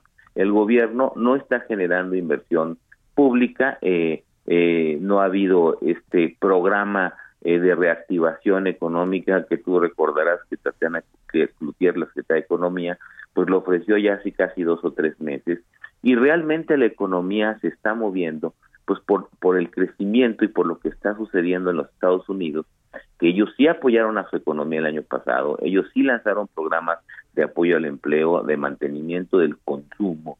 Todavía a principios de este año los estadounidenses recibieron eh, una ayuda del gobierno un cheque, eh, que ¿no? iba de un cheque, cuando menos creo que fue de 1.400, 1.500 dólares. Es decir, ellos sí se han movido y aquí no. Ahora, a esto eh, se está complicando aún más el panorama, pues con el repunte de la inflación, crecimiento de los energéticos, el crecimiento de la canasta básica. Y el panorama se ve muy sombrío porque además eh, la sequía que, que, que ya enfrenta esta temporada el territorio nacional, pues ya está haciendo que muchos cultivos pues o, bien eh, tengan escasez, se pierdan cosechas, o eh, que su importación esté alcanzando eh, precios y niveles históricos. ¿Y a qué me refiero? Pues precios como en el maíz, eh, que, hoy tenemos un, nuevo mal mensaje. En, en, Estados Unidos la inflación está repuntando y vamos a empezar a importar eh, de manera adicional esta inflación por los alimentos que consumimos. Muy lejos también quedó la promesa esta de eh, generar autosuficiencia alimentaria, la, la, el fracaso de la política de atención al campo, pues ya es evidente y esto le está pegando en el, en el bolsillo a las personas. Oye, pero por ejemplo aquí el, el presidente no quiere el uso de glifosato. Eh, y eso pues nos afecta muchísimo, ¿no? Y de todas maneras nos va a hacer que eh, sigamos dependiendo y mucho más de, de otros países. Eh, así es, y, y, no solo eso, por ejemplo, en el presupuesto de egresos de la Federación de los dos últimos años, mm. los, los, los, recursos destinados a Agroacemex, que es un factor importante en esta época de sequías eh, para asegurar las cosechas, pues no, no recibió recursos. Toda la política de comercialización se modificó, se sustituyó por una mala, mala política de precios de garantía, pues que no ha servido para sí. reactivar eh, por lo menos los consumos básicos y lo estamos viendo en el precio de los alimentos. Mario, tenemos que irnos eh, en 10 segunditos. ¿Alguna eh, conclusión para que nos vayamos? Eh, pues yo te diría que sí, que si el gobierno no eh, reacciona y cambia de rumbo y lanza un programa de reactivación económica, pues eh, va a ser un año muy complicado y sobre todo muy complicado en materia de empleo. Muy yo bien. creo que no, no, no se va a poder recuperar eh, durante este año. Pues como siempre agradezco mucho que puedas platicar con nosotros. Buenos días.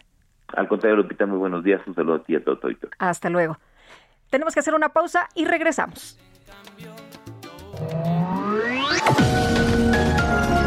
Sergio Sarmiento y Lupita Juárez quieren conocer tu opinión, tus comentarios o simplemente envía un saludo para ser más cálida esta mañana.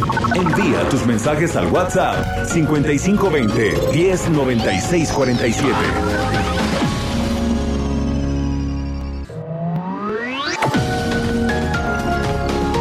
Continuamos con Sergio Sarmiento y Lupita Juárez por El Heraldo Radio.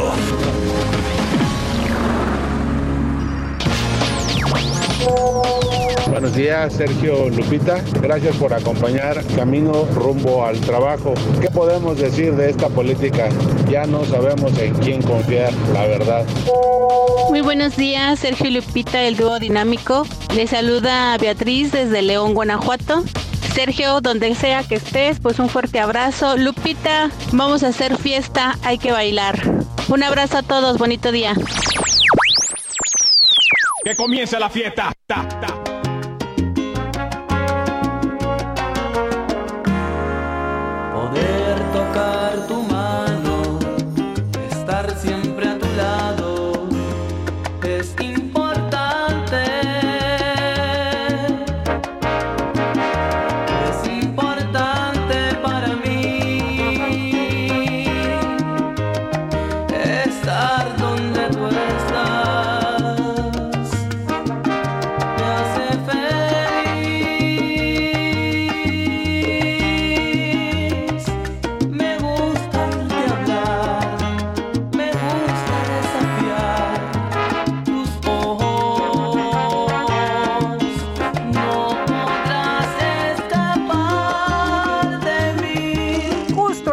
No podrás escapar de mí. ¿Y qué cree? Pues no siento así como la misma vibra cuando uno está cerquita, ¿no? Así bailando.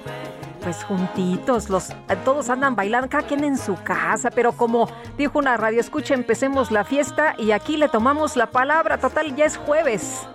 de agradeciéndole a Willy González. Y vamos ahora con información de Ana Moreno. Reporte Metro con Ana Moreno. Ana Moreno, ¿cómo está funcionando el metro? Cuéntanos de la línea A y cuál es el reporte después de las fuertes lluvias. Buenos días. Hola Lupita, muy buenos días. Un saludo al auditorio. Claro que sí, les informamos que la línea A se encuentra ofreciendo servicio normal en todas sus estaciones, así como la estación La Raza de la línea 5 también ya se encuentra operando con normalidad. La única estación que permanece cerrada es la estación Zócalo de la línea 2. Le sugerimos a las personas usuarias planificar su viaje. las líneas que se encuentran con afluencia alta son las líneas 1, 2, 3, 8, 9, A y B, con un intervalo entre cada tren de aproximadamente cuatro minutos. Les recordamos a las personas que en temporada de lluvia los trenes reducen su velocidad, por lo que su tiempo de traslado puede aumentar al doble. Les sugerimos tomar previsiones. Esta es la información. Que tengas un excelente día, Lupita. Igualmente, igualmente para ti, Ana Moreno. Muy buenos días. Gracias. Y bueno, tomar precauciones también para usted que anda circulando esta mañana en la autopista México-Puebla. Se registró un choque, imagínese nada más. Eh, la lluvia tan tremenda que tuvimos, las inundaciones, el problema eh, de un caos también en materia de vialidad, eh, pues afectaciones en algunas colonias y ahora un choque en la autopista México-Puebla para que lo considere. Por favor, maneje con mucho, con mucho cuidado. Bueno, el líder de Morena en la Cámara de Diputados, Ignacio Mier Velasco denunció que el oficio que circula en redes sociales sobre la iniciativa que supuestamente presentó el diputado Edelmiro Santos sobre la nacionalización de las Afores es falso. Pero Iván Saldaña el día de ayer, cuando se dio a conocer esta información, Ignacio Mier comentó que pues no, no iban a tomar ninguna decisión en otro sentido. Él vio la información y también dio su opinión a este respecto. Cuéntanos.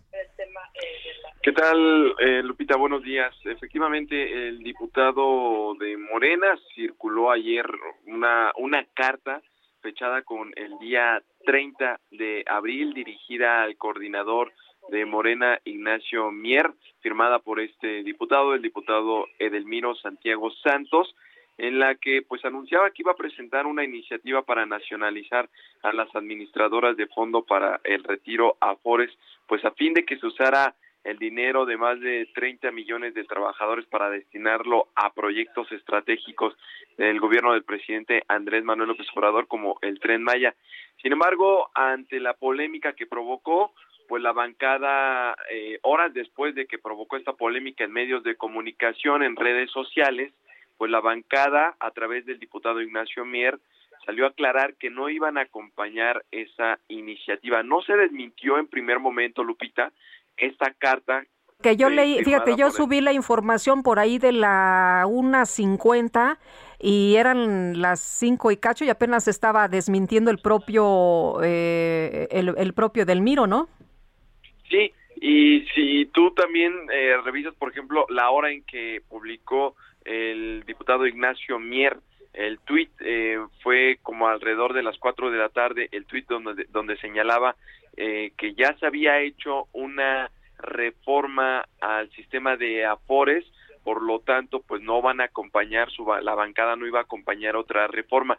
No, no desmintió esta supuesta carta que se había enviado, que había recibido el propio coordinador, sin embargo, como tú bien lo resaltas, pues ya después el propio diputado Edelmiro pues publicó un tuit en el que pues utilizó el término que se utiliza ya ahora muy comúnmente en la política, el término de fake news, eh, que es una noticia falsa, que es un documento falso el que estaba circulando, pero eh, pues bueno, de alguna manera, eh, si queda como noticia falsa o no, pues de alguna manera estaba muy bien argumentado en argumentos que ya han ya han em, emitido algunos eh, integrantes de la cuarta Decía básicamente que ese dinero se iba a utilizar para eh, pues eh, obras, ¿no? Que son importantes para esta administración.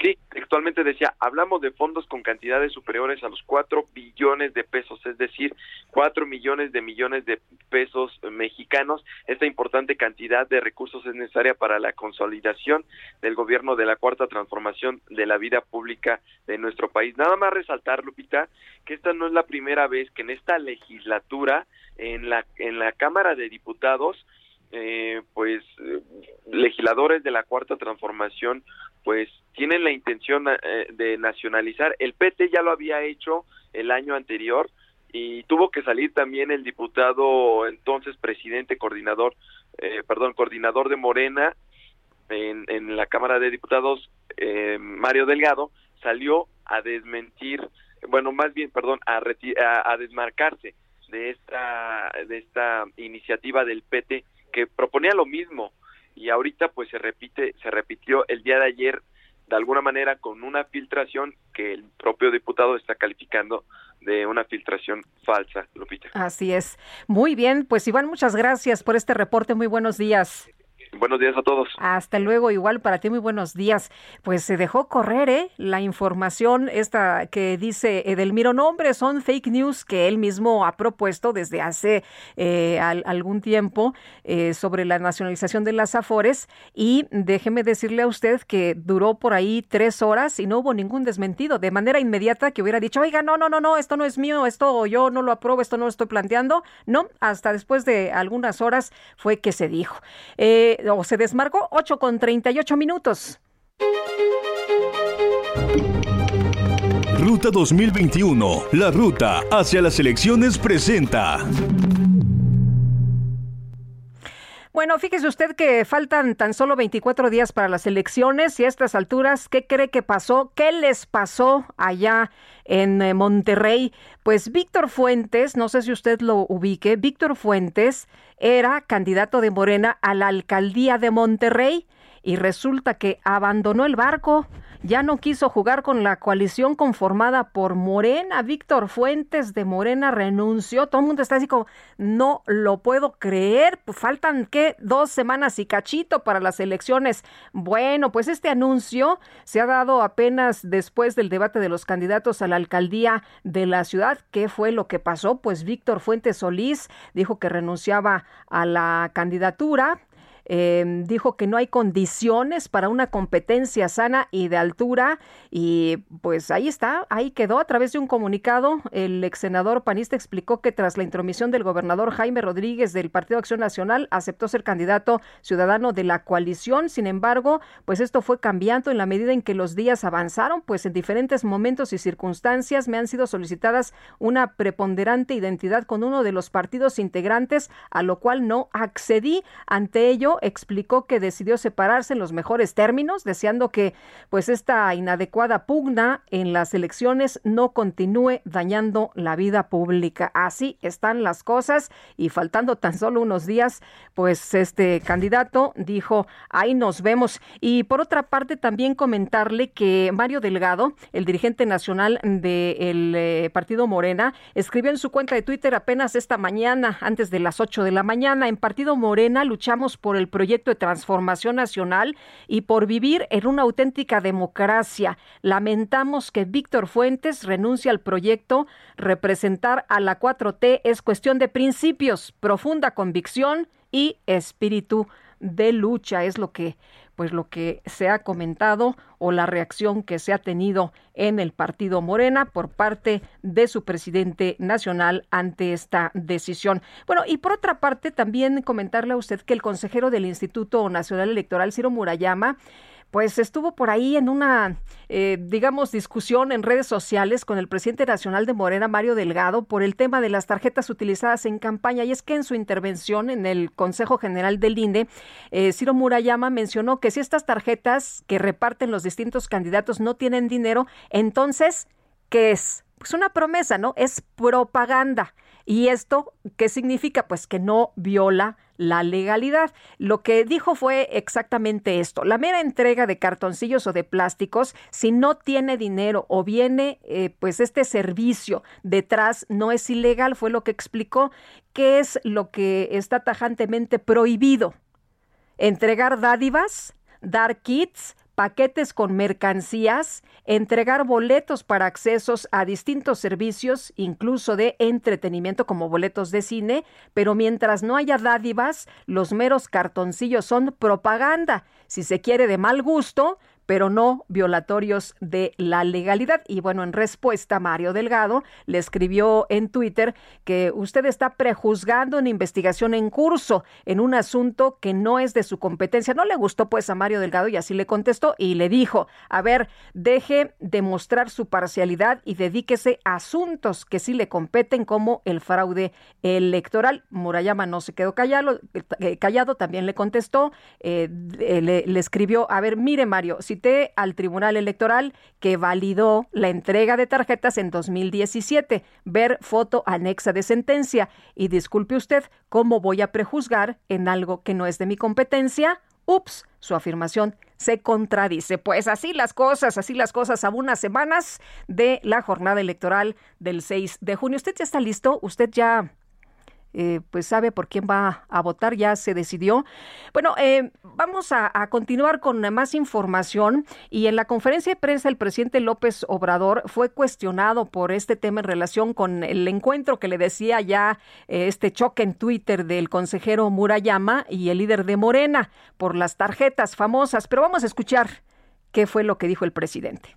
Si este consejero dice que no es un delito, pues está bien, es su opinión pero le corresponde a la Fiscalía resolver sobre la denuncia. ¿Usted considera que se adelanta el consejero a esta investigación? Él siempre se adelanta, porque eh, ellos están ahí para impedir la democracia, de tiempo atrás.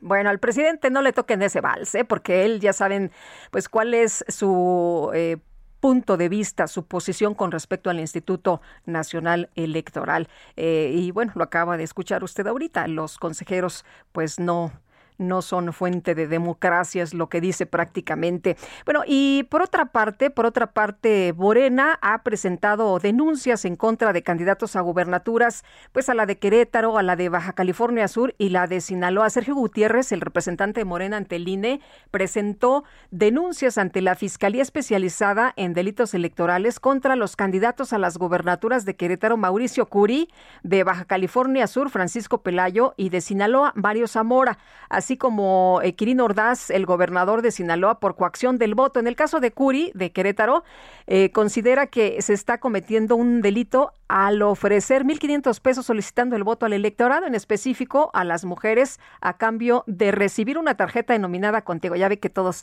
que tienen la que contigo, que la violeta, que la cumplidora, no sé cuántas más. Eh, Francisco Pelayo Covarrubias, candidato a la gubernatura de Baja California Sur, también está ofreciendo dinero a través de la tarjeta Unidos Contigo para que voten por él. Esa es la denuncia. Ambos candidatos están solicitando votos a cambio de una promesa de dinero que entregarán mediante dichas tarjetas y resultan electos, lo cual atenta contra el Estado democrático de derecho al, aprovecharse eh, pues de las personas en estado de vulnerabilidad y constituye un delito en términos del artículo 7 de la Ley General en materia de delitos electorales. El punto es que pues prácticamente están todos metidos o muchos de los candidatos han estado ofreciendo pues estos a través de tarjetas que al final de cuentas es una promesa, como el caso de Clara Luz, que en sus promesas de pues de campaña una de ellas es esta tarjeta tarjeta Nuevo León para apoyo a las mujeres vulnerables. En fin, pues así están las cosas. Ya son las 8 con 45 minutos. Ruta 2021, la ruta hacia las elecciones presentó. Bueno, y vámonos a la México Puebla. Desde ayer hay muchos problemas por las fuertes inundaciones. Prácticamente nadie podría circular o podía circular ayer por la zona, caos vial.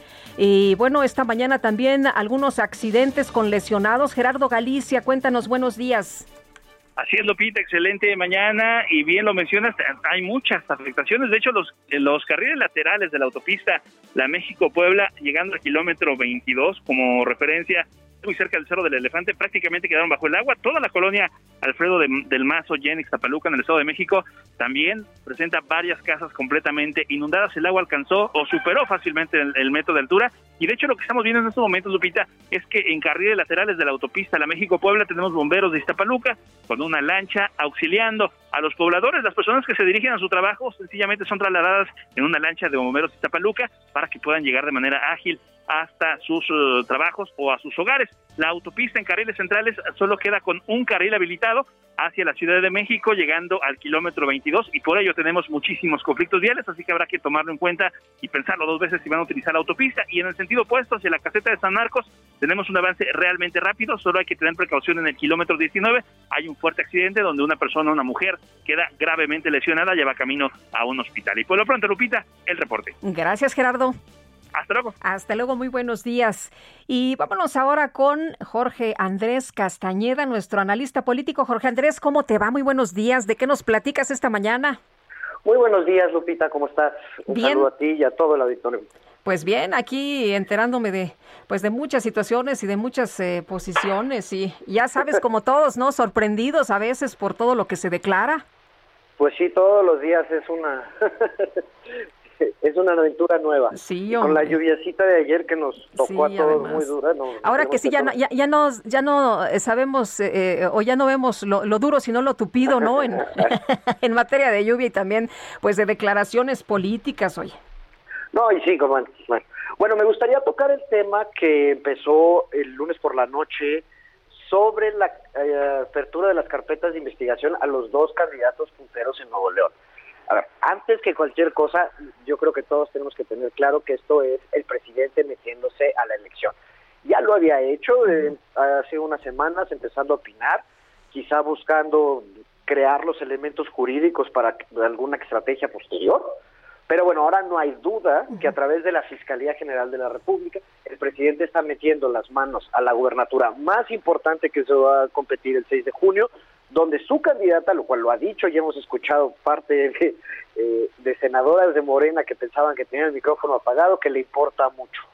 Y bueno, pues su candidata iba... Sí, dijo, ¿no? las instrucciones del señor presidente es que le importa mucho Nuevo León. Le importa mucho Nuevo León. Así es. Y bueno, el propio presidente en la mañanera diciendo, pues cómo no, es público, lo he dicho, es público, estoy metiendo las manos en la elección, claro que sí. Pues sí, y lo que vemos es que su candidata iba ya en tercero, si no es que en cuarto lugar, de acuerdo a algunas ediciones, pero vamos a decir que en tercer lugar, en un lejano tercer lugar, eh, por, bueno, pues las mentiras que le cacharon respecto a estar en la secta Nexium y todo, y haber hecho una campaña bastante, digamos, deficiente por lo que se puede ver desde la Ciudad de México. En este contexto, el presidente anuncia a través de su, pues no ya no le podemos decir fiscalía, es procuraduría todavía, la verdad, que abre una carpeta de investigación en contra de Adrián de la Garza y Samuel García a cuatro semanas de la elección. Eh, y caemos, digamos, en este lodazal donde tenemos que tratar de dilucidar cuáles son las cosas que está diciendo la Fiscalía y lo son muy diferentes en los dos casos. En el caso de Adrián de la Garza es una acusación de coacción del voto, que con estos nuevas ley que metieron en 2019, que requiere prisión oficiosa preventiva, Ah, desde la promoción o hacer campañas con estas tarjetas o estas promesas de transferencias de recursos directos. Y digo, ya vimos anoche la pelea entre el consejero Ciro Murayama y Mario Delgado. La verdad, este, los precedentes históricos tiene razón Ciro Murayama. Así es, el tribunal eh, lo, hay un antecedente, ¿no? Eh, hay varios antecedentes y entramos ya a una tecnicidad de que si es un voucher, de que si no es un voucher, de que si la tarjeta tiene... Es promesa y propaganda. Eh, y en efecto, en 2017, tanto Alfredo del Mazo como Riquelme en Coahuila tenían estas tarjetas y aunque sí son ilegales, de acuerdo a, la ley que menciona ahí la, eh, el anuncio de la Fiscalía, el tribunal falló que no era ilegal, aunque en estas cosas maravillosas que pasan en este país, en el 2017 el tribunal sanciona a Coahuila, pero no al Estado de México, ¿no? Nadie entiende por qué fue la diferencia, pero decidieron una sí y la otra no. Y después ahora, eh, al ser una estrategia de campaña exitosa, la verdad es que todos lo están haciendo. e incluso el mismo presidente en el 2018, digo, sin una tarjeta, pero sí hizo las exactamente mismas promesas, incluso el candidato del frente en su momento, Ricardo Anaya, a través del Partido Verde, dieron unas tarjetas que fue controversial, y ahora, de lo que sabemos hasta el momento es, el candidato de San Luis Potosí del Partido Verde Ecologista, que es el candidato del presidente, es Gallardo, le está dando tarjetas. La misma Clara Luz Flores está dando tarjetas, Víctor Hugo Romo está dando tarjetas. Eh, solo esos, como menciona hoy muy bien Sergio en su en su columna en el periódico Reforma, y tenemos al candidato, creo que también de Querétaro del PAN, sí, también está dando también. Porque es una práctica común en México y en las campañas electorales. Quizás se debería de prohibir, pero hoy no es necesariamente un delito y pues lo estamos viendo en todas las campañas. Entonces, Oye, y no importa del partido que sean, ¿eh? Este, la propia Clara Luz también está prometiendo o promoviendo esta tarjeta Nuevo León. Así es. Eh, y aquí en la Miguel Hidalgo, Víctor Hugo Romo, la tarjeta violeta, que luego dijo que no existía, pero hay fotos de él con ella. Eh, sí, eso me llamó mucho la atención porque dije, ¿qué será un montaje o qué? ¿O cómo aparece también en las fotografías? Así es. Entonces, pues parece más o menos eh, ridícula esta acusación, sobre todo cuando es a un candidato y no a todos estos que te acabo de mencionar, y solo son los que nos vienen a la mente, porque hay de haber muchísimos más en las elecciones locales, recordemos que esta es la elección más grande. Bueno, porque no de agarró de parejo el presidente, ¿no? Eh, dijo, a ver, Nuevo León. Es que el presidente no le toca aquí ni siquiera opinar, ¿no? Debería- Bueno, él dice que no se va a quedar callado, ¿no? Aunque diga el INE lo que diga. Así es. Entonces, y luego ayer tenemos una guerra de declaraciones entre el presidente de Morena, Mario Delgado, que debería de más bien estar ocupado en su responsabilidad en la línea 12 del metro, pero bueno, pues ya está buscando otras cosas de, las cuales hablar para salirse de esta, discutiendo con el consejero Ciro Murayama, que simplemente dijo cuáles son los precedentes en la ley. Y luego tenemos el caso de Samuel García, donde parece ser muchas más serias las acusaciones por lo que ha trascendido en la prensa. Hay un reportaje ayer en Animal Político de donde un reportero parece haber tenido acceso a la carpeta de investigación, donde se le acusa de a él y a su familia de, digamos, eh, uso de recursos de procedencia ilícita, que puede querer decir muchas cosas, ¿no? Y entonces aparentemente una gran investigación que incluye a su suegro, a su esposa, a él mismo, a su suegra, en una red de empresas donde supuestamente había triangulación de recursos. Y Jorge Andrés, para ir cerrando, porque nos va a agarrar la guillotina.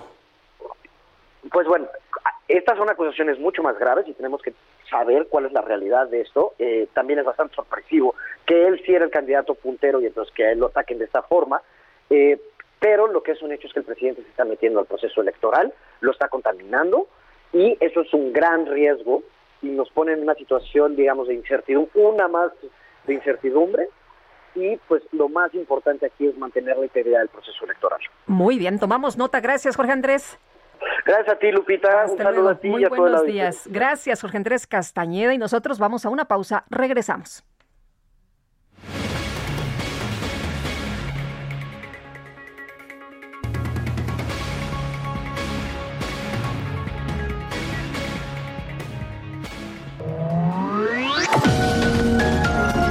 Sergio Sarmiento y Lupita Juárez quieren conocer tu opinión, tus comentarios o simplemente envía un saludo para ser más cálida esta mañana. Envía tus mensajes al WhatsApp 5520 109647.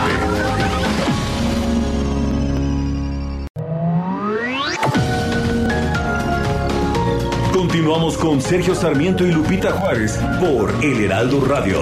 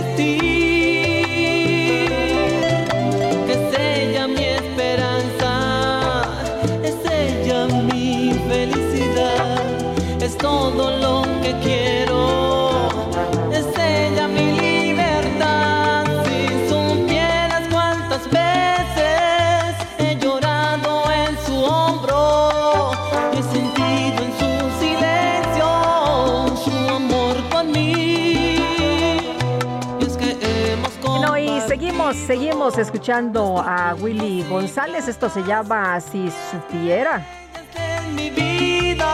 Y tenemos mensajes también. Dice, wow, qué buen jueves con sabor a viernes. Qué bueno que a estas alturas de la quincena le hayan llegado al precio. Bendiciones, un abrazo de Miss Cintia Álvarez. Miss Cintia, eh, ¿sigue usted en clases eh, virtuales o ya están haciendo las pruebas estas pilotos para regresar? ¿Ya están yendo? Cuéntenos desde Atizapán, Estado de México. También le mandamos un saludo. Lupita, una invitación a todos los habitantes del país. No tiren basura. Eh, leí carajo, pero dice cascajo. Disculpe. Eh, muebles en coladeras, arroyos, ríos, bosques, etcétera. Esta es la solución para las inundaciones. Buen día, señora Pérez. Pues tiene usted toda la razón, señora Pérez. Hay que poner atención a esto que usted nos dice. Ya son las nueve de la mañana con dos minutos. Sergio Sarmiento y Lupita Juárez. Tecnología con Dalia de Paz. Antes de que digas nada, ya tus ojos me confirman todo. Es verdad lo que me dicen y para negarlo. De Paz, ¿cómo te va? Muy buenos días. Lupita, queridísima Lupita, amigos, muy buenos días. Qué alegría saludarte y comenzar con todo y este ritmazo de salsa, porque sí ya se siente como viernes, ¿eh? Un, juegue, un, jueves, como dice, ¿no? Que sabe a viernes. Uy, y con esta música, Lupita, y la salsa, y tú ahí, bueno, ya vámonos de fiesta virtual.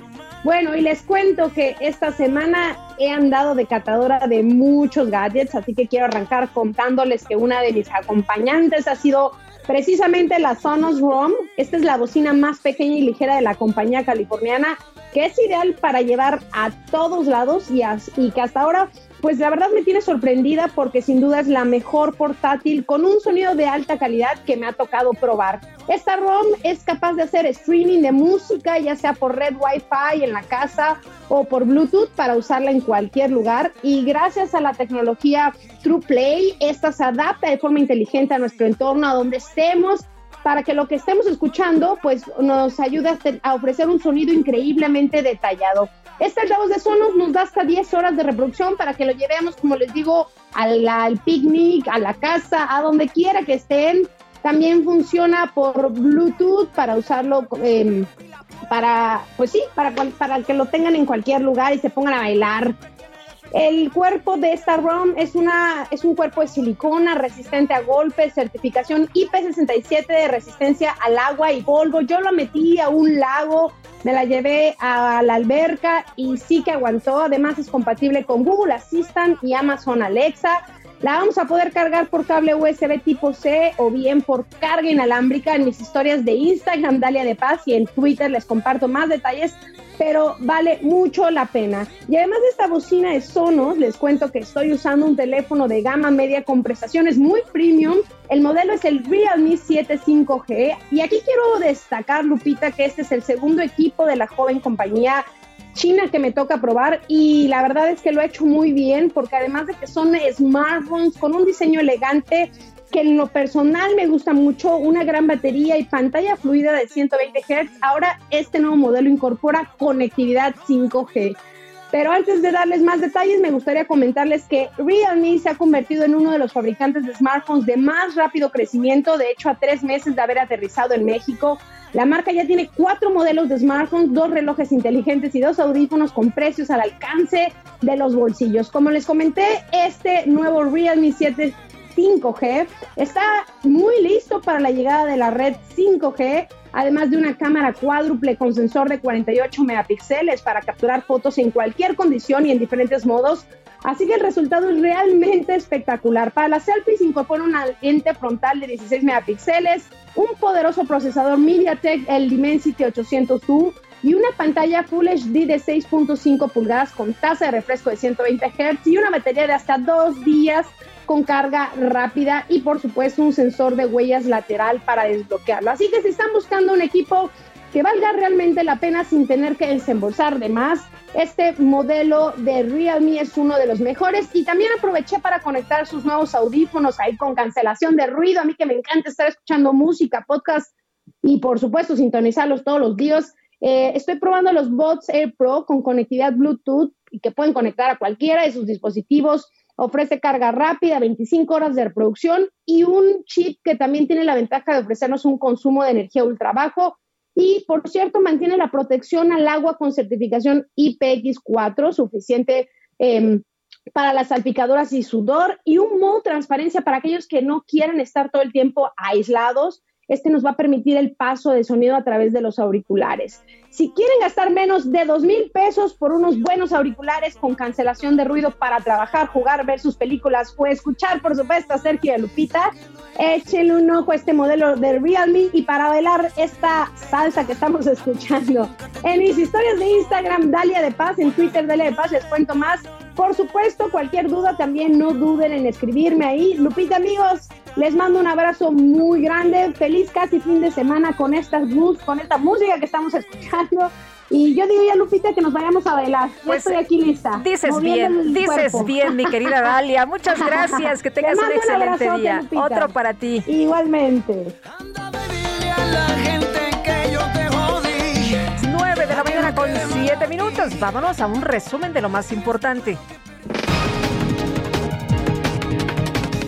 Desde Palacio Nacional, el presidente López Obrador reiteró que va a exigir al gobierno de los Estados Unidos que cancele los financiamientos que otorga a organizaciones opositoras a su administración. Imagínense de que la embajada de Estados Unidos, el gobierno de Estados Unidos, esté financiando a grupos políticos que están en contra nuestra, que les den dinero a los intelectuales, escritores mexicanos. ¿Cómo me voy a quedar callado? Si eso es una violación a la Constitución. Voy a estar pendiente de la respuesta del gobierno estadounidense, porque voy a exigir de que se suspenda ese financiamiento. ¿Cómo un gobierno extranjero va a financiar opositores?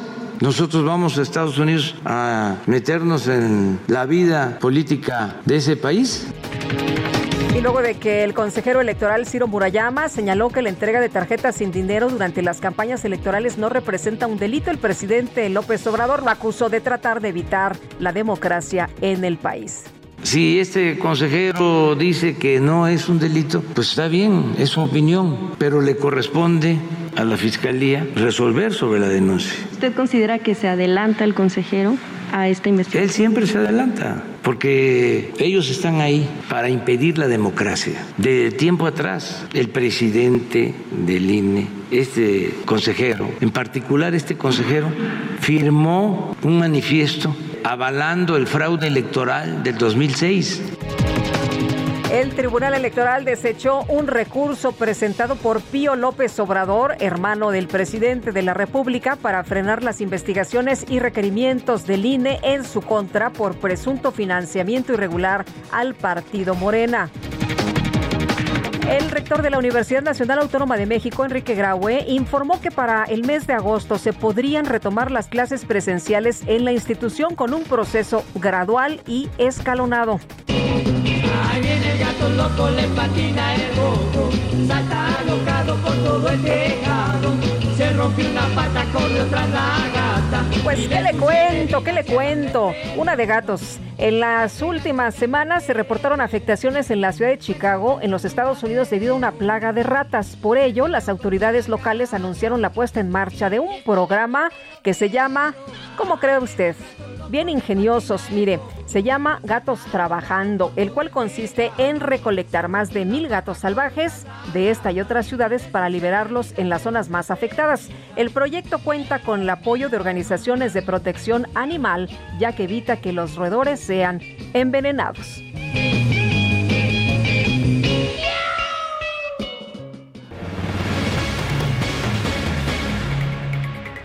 El subsecretario de Prevención y Promoción de la Salud, Hugo López Gatel, llegó a la escuela primaria Benito Juárez para vacunarse contra COVID-19. Ayer veíamos a Gerardo Suárez, imágenes de la esposa del presidente de Beatriz Gutiérrez aplicándose la vacuna y ahora le tocó el turno a López Gatel. Cuéntanos. Muy buenos días, Lupita. Así es, y fue en el mismo punto de vacunación minutos antes de las nueve de la mañana, el subsecretario de Prevención y Promoción de la Salud, Hugo López Gatel, llegó al macrocentro de vacunación contra COVID-19 de la Escuela Primaria Benito Juárez, en la colonia Roma Sur de la alcaldía Cuauhtémoc. El funcionario acude a recibir la primera dosis de la vacuna de Pfizer BioNTech contra el coronavirus. Esto pues porque forma parte de la población de 50 a 59 años que es vacunada en todo el país y obviamente aquí en la Ciudad de México con la continuación de esta fase en la alcaldía Cuauhtémoc. El subsecretario llegó con sombrero, guayabera, eh, a pesar del frío, pues eh, entró así a este centro de vacunación y bueno, pues comentó que a su salida él responderá las preguntas de los medios de comunicación. Eh, la salida pues será en cualquier momento, ya que entre el proceso del registro y el tiempo de observación toma aproximadamente 40 minutos, Lupita. Así que llegó al centro de vacunación de la primaria Benito Juárez el subsecretario López Gatel. Oye, ¿dónde, dónde está? ¿Me, ¿Me recuerdas la ubicación? Claro que sí. El, este centro se ubica en la calle de Jalapa 272, en la colonia Roma Sur. Está cerca del multifam o bueno, a un costado del multifamiliar Juárez y también cerca del metro Centro Médico. Muy bien. ¿Qué, qué vacuna les toca ya?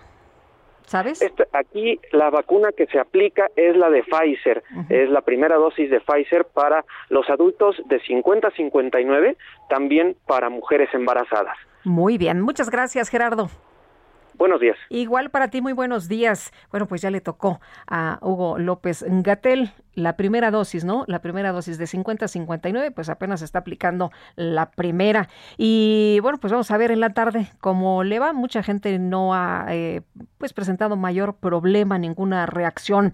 En conferencia de prensa, el presidente Andrés Manuel López Obrador reiteró que su mandato será hasta el 2024. Bueno, ayer dijo, ¿no? Que iba a estar otros seis años pero que pues no se asustará a nadie, ¿no? Que porque como trabaja mucho, pues los tres años que siguen van a ser como seis hay quien dice que era una respuesta realmente a Porfirio Muñoz Ledo, al diputado Porfirio Muñoz Ledo, que dijo que pues en realidad no se iba a reelegir, pero probablemente lo que estaba buscando el presidente López Obrador era una extensión de mandato. El presidente dijo, a ver, no, no hay nada de eso.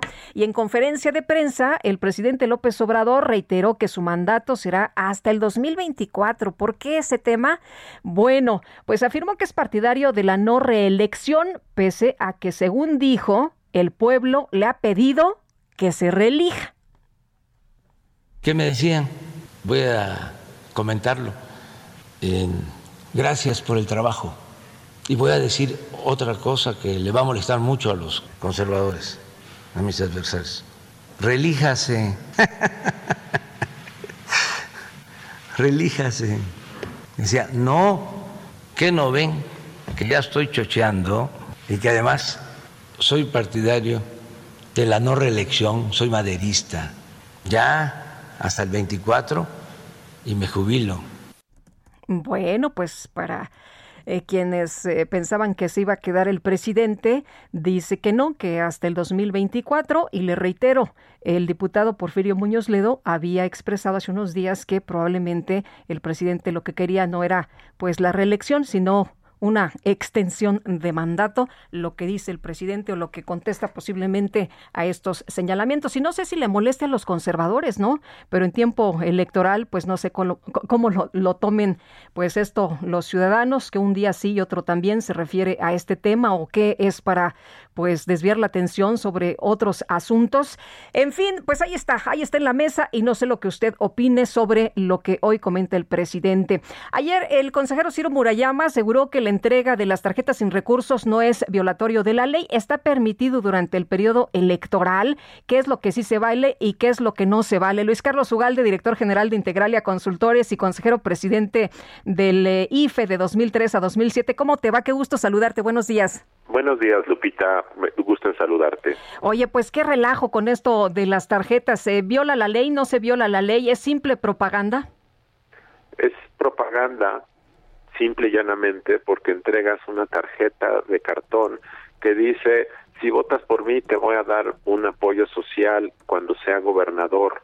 Y por lo tanto, eso no es eh, uso de un programa social con fines electorales porque pues no hay programa social, no hay dinero, no hay un sobre con monedas, es decir, eh, no se configura lo que López Obrador dice que es que están aprovechándose de programas sociales para coaccionar el voto.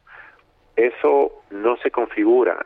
Cuando se configura es cuando tú eres candidato del partido en el poder y dices, el programa de adultos mayores te lo, te lo van a quitar si no votas por mí. O bien, cuando tú amenazas y le pides a la gente que te dé sus datos para que siga siendo parte de un padrón de beneficiarios. Eso sí es una violación directa a la Constitución. Y déjame decirte que eso sí lo hemos escuchado, ¿eh? Eso se ha escuchado, sí se ha escuchado, y eso es lo que está prohibido, pero entregar una tarjeta y decir que te van a dar dinero en el futuro, eso es otra cosa y es algo que no, eh, no, no forma parte de las prohibiciones. Y fue alrededor de eso que el presidente acusó al candidato del PRI en Nuevo León y lo que ha generado toda esta controversia. Ahora, fíjate que en la mañanera, y seguro estoy de, que ya lo, lo, lo, tienes ahí en el radar, de que ya lo escuchaste, luego de que el consejero Ciro Murayama señaló que la entrega de tarjetas sin dinero durante estas campañas no representa ningún delito, pues hoy el presidente también le preguntaron del tema, se refirió al tema y dijo que pues eh, el, el consejero Murayama siempre trata de evitar la democracia en el país, que siempre se adelanta.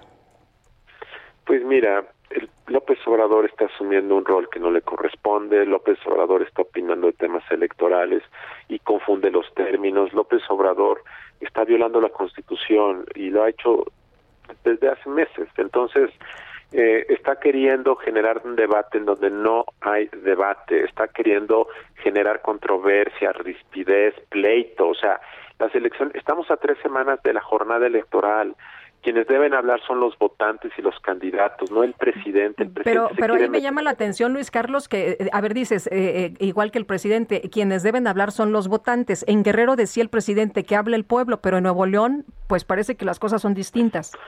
Pues sí, eh, Lupita, porque el presidente tergiversa los hechos, cambia los argumentos, los usa de forma tramposa. Ese es el presidente que tenemos, no va a cambiar y está haciendo que tú y yo estemos hablando de ese tema en lugar de hablar de qué propuso tal candidato, qué propuso tal otro. Eh, es, esa es la discusión relevante, no estas pérdidas de tiempo, reitero, porque más el presidente no conoce bien los términos legales, no conoce lo que es el debido proceso, no conoce ni siquiera qué autoridad debe estar a cargo de ciertas cosas. Por ejemplo, ahora con el tema de la tarjeta eh, del candidato de Nuevo León, dijo que dónde estaba el INE. Pues el INE no tiene nada que ver en ese tipo de delitos probables. Nada tiene que ver, entonces se confunde con los términos que usa. Entonces es pura pérdida de tiempo. Ahora una pérdida de tiempo que genera mucha controversia, que altera las Claro, porque lo que piensa la ciudadanía o el elector es, a ver, estos señores, dice el presidente, que son unos tramposos, ¿no? Así es. Ahora yo creo que estas declaraciones tienen cada vez menos impacto. Yo creo que también debemos concederles menos relevancia de la que tienen. Eh, desafortunadamente el, futuro del país tiene cosas más más relevantes que discutir que estas declaraciones del presidente eh, que hace todos los días. Ay, Luis Carlos, pues eh, nos gustaría, ¿no? Aunque todos los días mete, como tú dices, mete en la agenda temas para, pues, que se hable justamente de estos otros temas. ¿Tú cómo ves el, asunto de la reelección? ¿Es un tema electoral también para desviar la atención y que no hablemos de propuestas o que no hablemos a lo mejor de las em, encuestas en donde, pues, eh, algunos han dado la vuelta y no a favor de Morena? Pues yo creo que tiene que ver con dos cosas. Uno, que efectivamente creo yo que el presidente en el fondo del corazón quiere quedarse más tiempo. Eh, y esto es muy peligroso, pero yo creo que así es. Y la segunda es que probablemente quiere ir tentando las aguas, quiere desviar la atención, quiere burlarse de la gente. Todo eso comunado. El presidente no tiene contención verbal, tiene incontinencia verbal y todos los días tiene que hablar y hablar y hablar ya habla más de dos o tres horas todos los días en sus conferencias mañaneras, no planea nada, dice lo que se le ocurre, no consulta nada de sus argumentos con nadie, entonces, pues es un circo de dichos, anécdotas, disparates, provocaciones, es decir, pues ni siquiera creo que vale la pena ni siquiera analizar por qué lo dice, porque de verdad no tenemos idea, ni, eh, ni, probablemente ni él tenga idea de eso. Por eso yo creo de verdad, Lupita, que los medios deben dejar de prestar tanta atención a lo que dice el presidente, estamos perdiendo el tiempo y a veces son cosas totalmente irrelevantes. Luis Este, Carlos, para, para las personas que van a votar, ¿qué, qué deben tomar en cuenta? Porque también, pues, eh, las campañas, tú que eres estudioso y especialista de estos temas, las campañas están para llorar, ¿no? Lo que nos han presentado es personas cantando, personas bailando, muy, muy patéticos algunos de ellos, algunos hasta encuerados, algún eh, candidato al gobierno eh, prácticamente medio desnudo, bailándole a una señora. En fin, esto es lo que tenemos para los que van a votar. ¿Qué deben tomar en cuenta? Yo no creo que esto es lo que tenemos solamente, Lupita. Hay candidatas, hay, hay, hay campañas muy buenas en el país.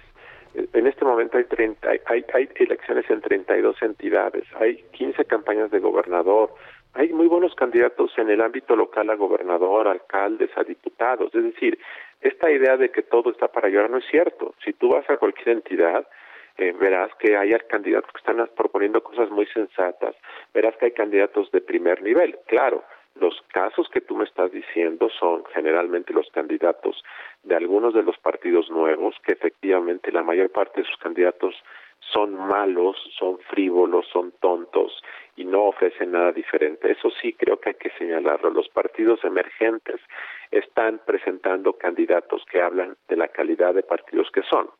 Pero fuera de eso hay de todo y hay candidatos buenos y hay una discusión importante en muchas entidades.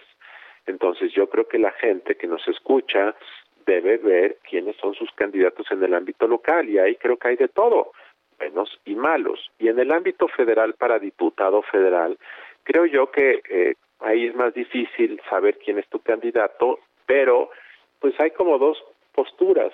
La postura A que de aquellos que consideran que este gobierno es un cambio verdadero hacia un mejor país y para esos entre los cuales está obviamente López Obrador, pues la gente votará a favor de Morena. Y para quienes consideran que este gobierno es un riesgo y que el presidente es un riesgo para la democracia por su afán cotidiano de concentrar poder, pues el voto debe ser para generar un contrapeso. Entonces, esas son como las dos visiones macro que hay para la elección de diputados federales cada quien pues debe decidir. Ahí, en el caso de diputados federales, es muy difícil que tú puedas decir, este candidato propone tal cosa. En realidad los diputados federales pues no tienen propuestas específicas. Realmente lo que ellos eh, representan es una marca y la marca lo que representa en esta elección es, ¿estás a favor del gobierno o crees que hay que ponerle un contrapeso al gobierno? Muy bien. Luis Carlos Ugalde, como siempre, gracias por platicar con nosotros. Buenos días. Gracias, Lupita. Buenos Hasta días. luego. Luis Carlos Ugalde, director general de Integralia Consultores y consejero presidente del IFE de 2003 al 2007. Vamos rapidito con Israel Lorenzana. Israel, ¿qué tal? Muy buenos días. Misión Imposible, 30 segundos. Lupita, muchísimas gracias. Pues hay que recomendar a nuestros amigos anticipar su paso. Esto a través del Paseo de la Reforma, desde la zona de Avenida Hidalgo y con dirección a Insurgentes. En los cruces marcados con semáforo hay asentamientos. El sentido opuesto, la circulación fluye a buena velocidad. Únicamente precaución, tenemos todavía mojado el pavimento. Lupita, la información que te tengo. Gracias, Israel. Hasta luego. Nosotros hacemos una pausa y regresamos.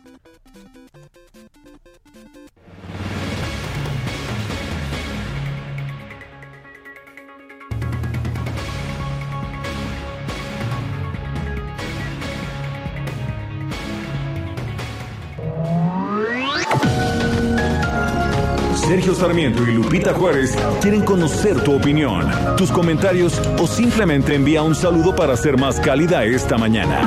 Envía tus mensajes al WhatsApp 5520 109647.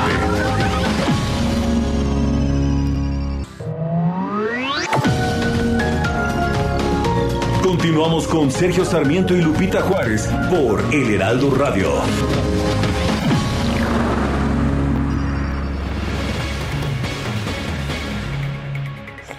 De regreso, ya son las 9 de la mañana con 30 minutos. Ayer comenzó la primera Conferencia Nacional de Datos Abiertos en México, organizada por el Instituto Nacional de Transparencia, Acceso a la Información y Protección de Datos Personales, el INAI. Y Adrián Alcalá, comisionado del instituto, está con nosotros esta mañana precisamente para hablar de esto con nosotros. ¿Qué tal, Adrián? Muy buenos días, gracias por aceptar la llamada.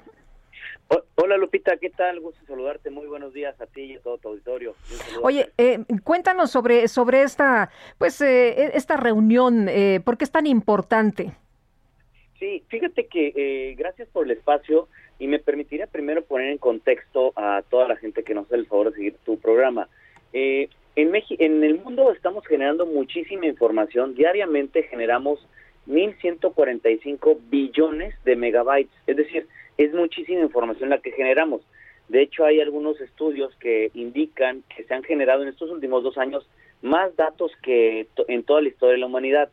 Entonces, nosotros, eh, pues justamente porque en México no existe una política homogénea en materia de datos abiertos, fue que convocamos junto con Codeando México y otras organizaciones de sociedad civil a esta primera conferencia, el Datacon, y fueron dos días en donde más de 70 panelistas eh, reflexionamos y reflexionaron sobre la importancia de, de, contar con datos abiertos en México como una política eh, de Estado mexicano y no solamente una política limitada a un sector, es decir, al Poder Ejecutivo Federal o en el ámbito estatal, sino que la idea que persigue esta Datacon, que ayer concluyó, es, bueno, justamente construir un ecosistema de datos abiertos en México.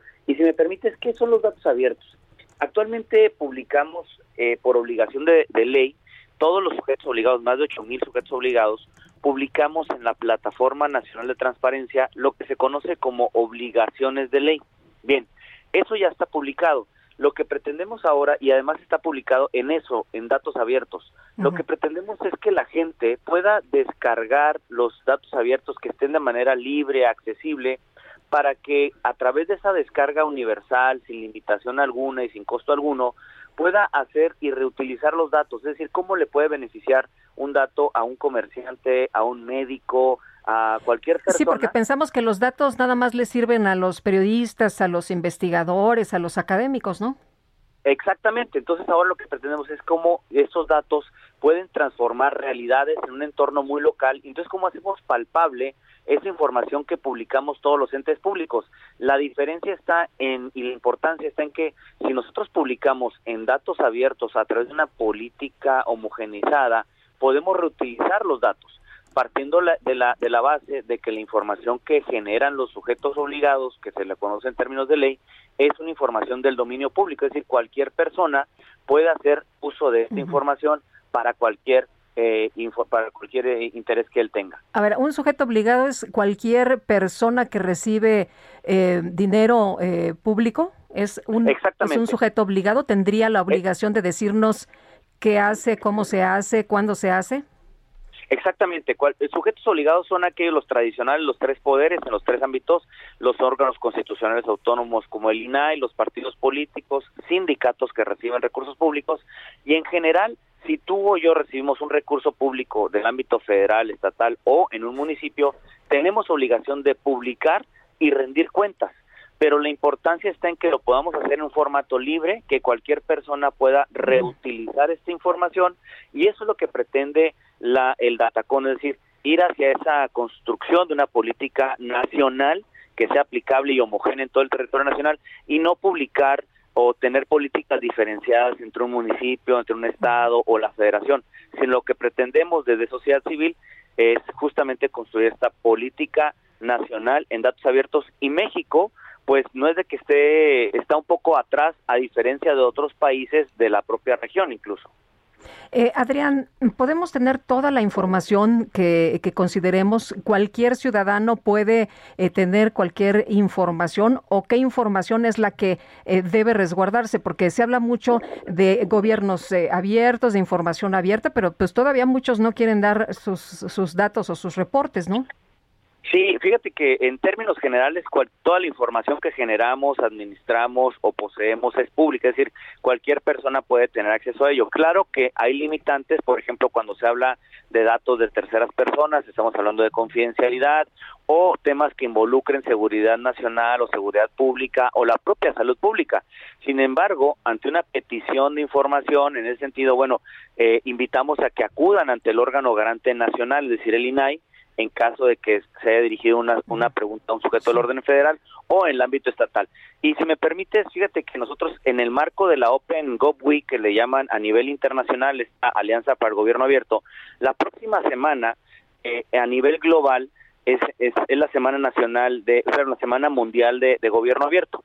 En esta semana el INAI está participando con una con un hackatón para que la gente, cualquier interesado, pueda descargar y hacer ejercicios de la plataforma nacional de transparencia, presente sus proyectos durante dos días y puede ser acreedor incluso hasta una recompe a una, hasta una este remuneración económica. Y es justo como estamos eh, fomentando la reutilización de datos. Por ejemplo, sigue la ruta del dinero. Es importantísimo que la gente conozcamos cuánto cuesta una obra pública que se está realizando, cuánto cuesta, por ejemplo, hacer un puente, una carretera, pero no solamente cuánto cuesta, sino también que se conozca desde que se está planeando hasta la ejecución justo de esa obra y en la medida en que se publiquen datos abiertos, pues la gente también, incluso los comerciantes o los participantes, podrán reutilizar la información para futuras ocasiones. Muy bien, pues Adrián, muchas gracias como siempre por platicar con nosotros. Muy buenos días. Muy amable, Lupita. El gusto es mío. Hasta luego. Hasta luego. Días. Adrián Alcalá, comisionado del Instituto Nacional de Transparencia, Acceso a la Información y Protección de Datos Personales, el INAI. Vámonos, vámonos con el mero mero.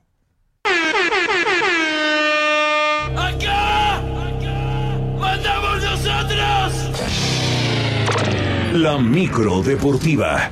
Aunque les duela.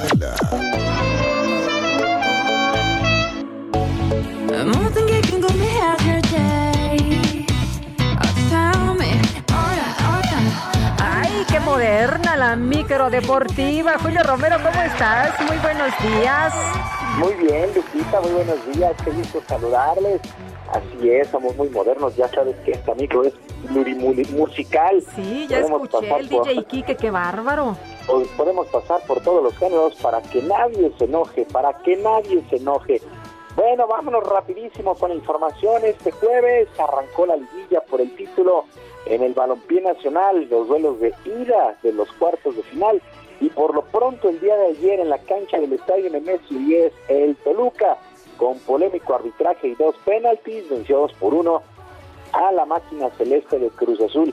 Por lo pronto, Hernán Cristante, técnico del conjunto del Toluca, destacó la entrega que ha tenido su equipo en las últimas semanas y que les valió quitarle un invicto de 19 juegos a este equipo de Cruz Azul. Escuchamos a Hernán Cristante, técnico del Toluca.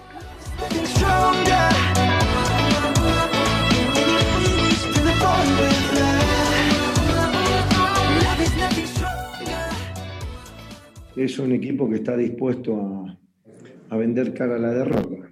Eh, no solamente es el club de la pelea, como dicen algunos, es un equipo que juega, un equipo que se entrega, un equipo que, que, que quiere superarse día a día.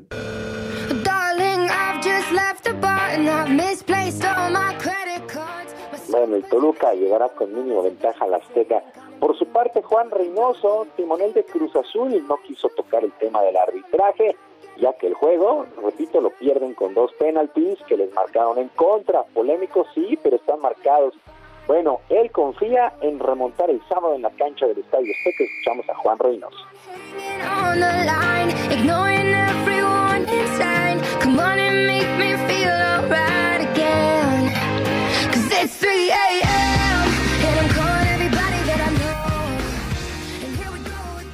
Vamos a intentar resolver lo que a nosotros nos compete este, y la otra parte ya en el análisis, en, en su visión y, y, lo que vieron en su autocrítica, seguro termina, terminarán este, viendo si pueden o no mejorar. La verdad no, ni opinar sobre eso. Este, nosotros sí somos conscientes que hoy por momentos pues, caímos en precipitaciones, pero en el trámite del juego el equipo reaccionó muy bien. Bueno, el duelo de vuelta el sábado en la cancha del Estadio Azteca. En el otro compromiso de ayer por la noche, el equipo de los rojinegros del Atlas venció 1 por 0 a la Franja del Puebla. Diego Coca, quien es el entrenador de este conjunto del Atlas, resaltó el hecho de que la Franja no les marcó gol de visitante, que es el primer criterio en caso de empate en el marcador global para lo que será el duelo de vuelta. Escuchamos a Diego Coca. But you're far away to hold me. You know I'm the one who put you up there. Name in the sky. Does it ever get lonely? Thinking you could live. Lógicamente que hoy el objetivo era ganar. Eh, y si el rival no metía goles y podíamos ganar por más de un gol, hubiera sido lo ideal. Pero realmente el resultado se, se logró, se ganó, el rival no pudo meter un gol, así que de los tres objetivos logramos dos. Y, y nuestra forma de, de jugar es la que te planteaba hace un rato. Nosotros queremos presionar, ir para adelante, atacar.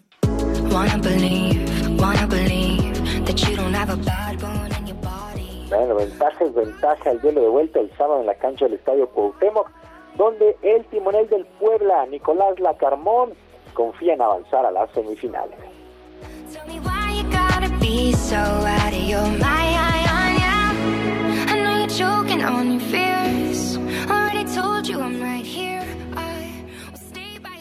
Pero nos vamos con la tranquilidad de que, de que todavía quedan 95 minutos en donde, donde Puebla va a ser Puebla, donde Puebla va a ser Puebla y donde vamos a, demostrar lo, lo que queremos para, para nosotros dentro de este torneo.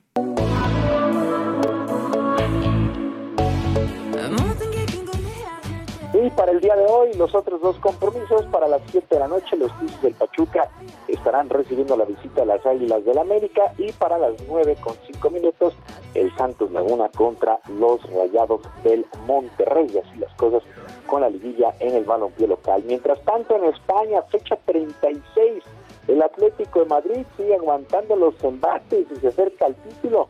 Venció 2 por 1 a la Real Sociedad el día de ayer. En otro resultado, el Sevilla venció 1 por 0 al conjunto del Valencia. Para hoy a las 3 de la tarde, el Granada estará enfrentando al Real Madrid. De momento, con este triunfo, el Atlético Madrid es líder, tiene eh, 80 puntos. El Barcelona se estancó con 76. El Real Madrid, que juega el día de hoy, es tercero con 75. No podrá alcanzar el liderato, por lo menos este fin de semana, mientras que el Sevilla es cuarto con 74 puntos. Así las cosas con España, este título que está buscando el Atlético de Madrid. Insisto, aguantar los embates del Barcelona y del propio Real Madrid. En otras cosas, el fútbol americano de la NFL anunció su calendario para la próxima campaña y el 9 de septiembre los campeones bucaneros de Tampa Bay estarán recibiendo la visita de los vaqueros de Dallas en el llamado Kickoff en el estadio Raymond James. Eh, pues así es que el 9, 9 de septiembre arranca la NFL, eh, no vendrán a México por el tema de pandemia por segundo año consecutivo. En juegos que destacan dentro de esta semana 1, los acereros de Pittsburgh estarán enfrentando a los Bills de Buffalo, los Raiders el primer lunes por la noche contra los Cuervos de Baltimore, los Delfines estarán enfrentando a los Patriotas de Nueva Inglaterra, los Osos de Chicago, los Carneros de Los Ángeles, así las cosas con la NFL. Repito, arranca el próximo 9, 9 de septiembre a las 7 de la noche con 20 minutos, pues prácticamente comienza la cuenta regresiva. Y el Comité Olímpico Internacional oficializó la calificación de la peleadora Esmeralda Falcón y con esto se convertirá en la primera mexicana en clasificar a Juegos Olímpicos en la disciplina de box femenil. Falcón, de apenas 25 años de edad, competirá en la categoría de 60 kilogramos y llega a la justa veraniega vía ranking, ya que por la pandemia no se pudo llevar a cabo el clasificatorio y la pues el propio COI confirmó el ranking y ha calificado esta Esmeralda Falcón.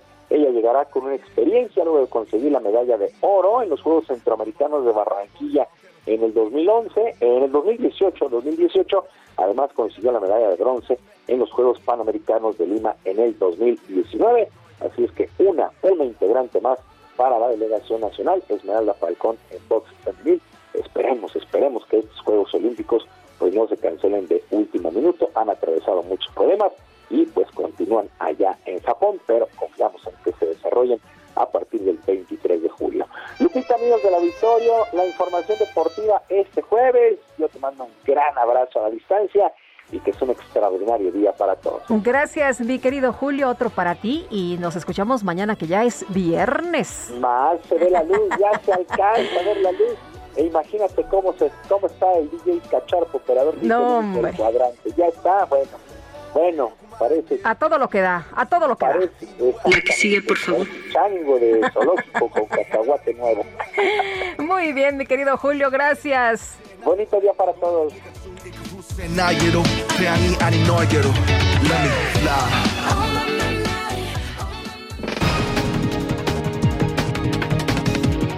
Te tengo este resumen de lo más importante. Esta mañana el presidente López Obrador aseguró que en México están las puertas abiertas para la llegada de observadores electorales de la Organización de Estados Americanos, ya que su gobierno no tiene nada que ocultar.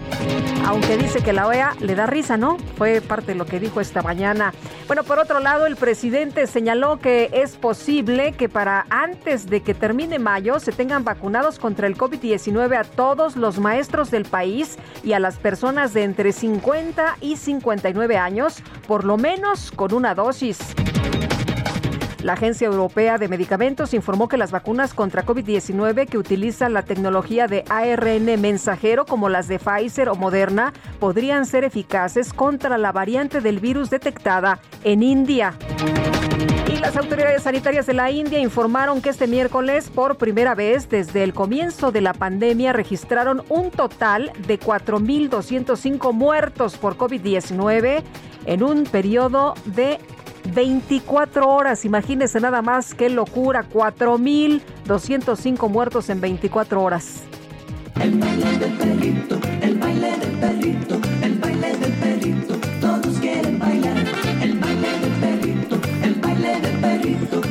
Bueno, pues ahí le cuento. El director del sistema penitenciario de Panamá, Andrés Gutiérrez, reportó la detención de un importante miembro de una organización criminal al interior del penal La Joya. El detenido fungía como repartidor de mensajes entre los presos de diferentes pabellones para organizar la venta de estupefacientes o enviar pues algunos saluditos.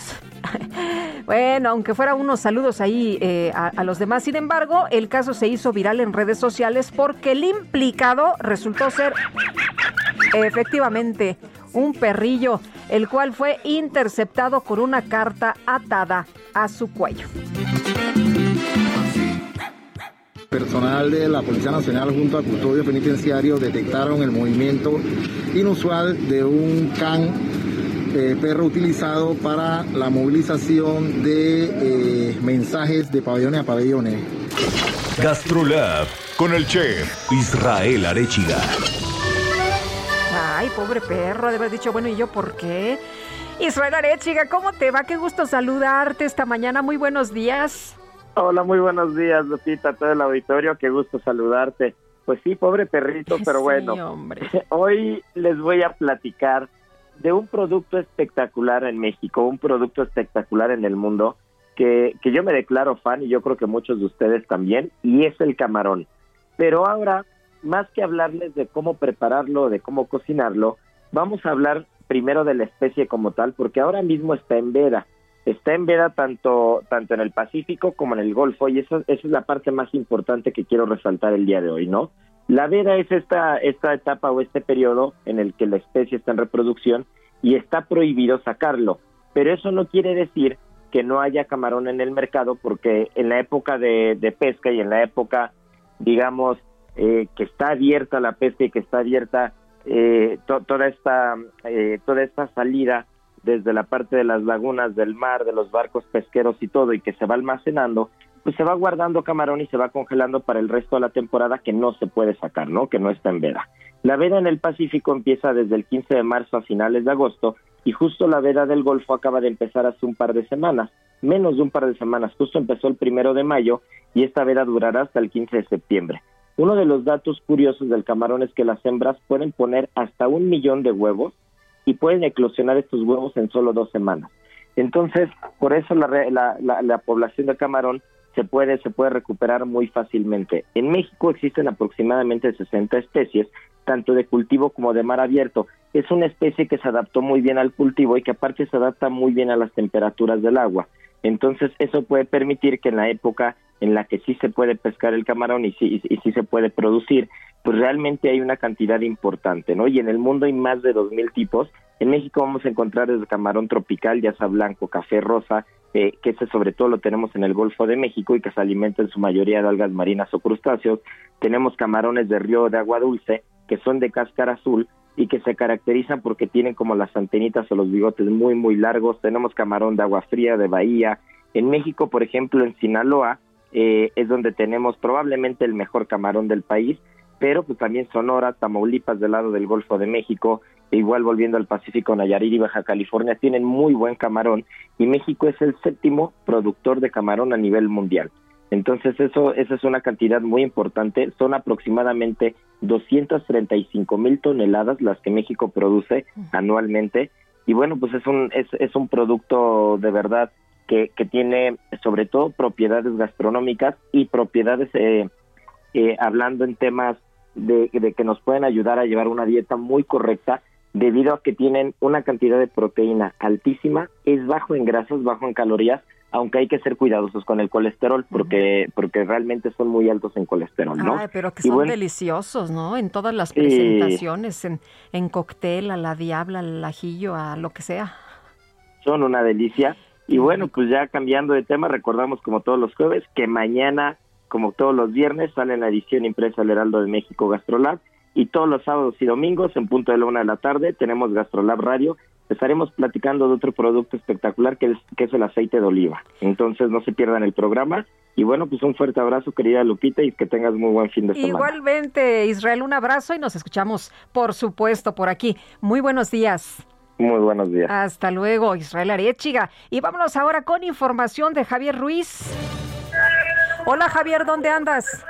Hola Lupita, ¿qué tal? Excelente mañana. Nos encontramos en la avenida 20 de noviembre, Lupita, exactamente en la calle de Venustiano Carranza, donde a este punto han llegado pues manifestantes, principalmente del pueblo de Arantepecua, esto en, en en Michoacán, el estado de del estado de Michoacán, donde pues de acuerdo a estas personas están exigiendo juicio para Silvano Aureoles, gobernador de Michoacán, y de acuerdo a ellos lo que está referido que el 15 de abril del año 2017 se registró un enfrentamiento y desafortunadamente fallecieron cuatro personas, de acuerdo a lo que nos han mencionado ellos, que ya hay una orden justamente para que comience un juicio en contra del gobernador. Sin embargo, hasta el momento, pues no les han dado una respuesta favorable. Incluso hace unos momentos se registró pues unos empujones, algunos con los elementos de la Secretaría de Seguridad Ciudadana. Ya en estos momentos ha regresado todo a la calma, está totalmente blindado también el zócalo de la ciudad, esto debido a que se va a llevar a cabo un evento en las próximas horas, así que hay que evitar principalmente la avenida 20 de noviembre, 5 de mayo, la calle de Tacuba, prácticamente están todas reservadas para la circulación, la alternativa utilizar el eje central Lázaro Cárdenas. De momento, Lupita, el reporte que tenemos. Gracias, Javier.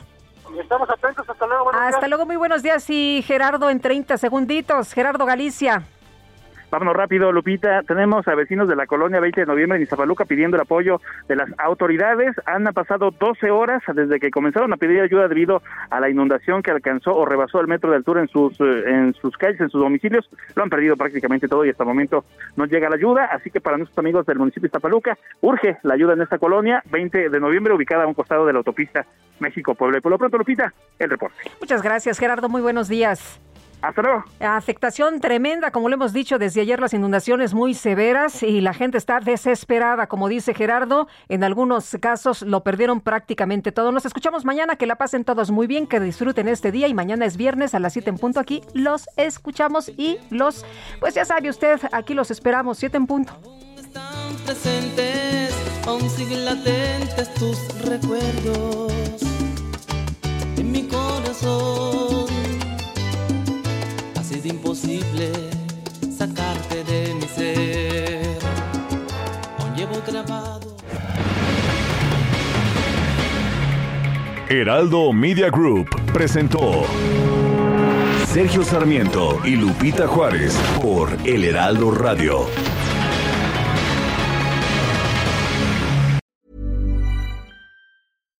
When you make decisions for your company, you look for the no brainers. And if you have a lot of mailing to do, stamps.com is the ultimate no brainer. It streamlines your processes to make your business more efficient, which makes you less busy. Mail checks, invoices, legal documents, and everything you need to keep your business running with stamps.com. Seamlessly connect with every major marketplace and shopping cart. Schedule package pickups and see your cheapest and fastest shipping options from different carriers with rates up to 89% off USPS and UPS rates. And with the Stamps.com mobile app, you can take care of mailing and shipping wherever you are. Make the same no-brainer decision as over 1 million other businesses with Stamps.com. Sign up with Code PROGRAM for a four-week trial, plus free postage and a free digital scale. No long-term commitments or contracts. That's Stamps.com. Code PROGRAM.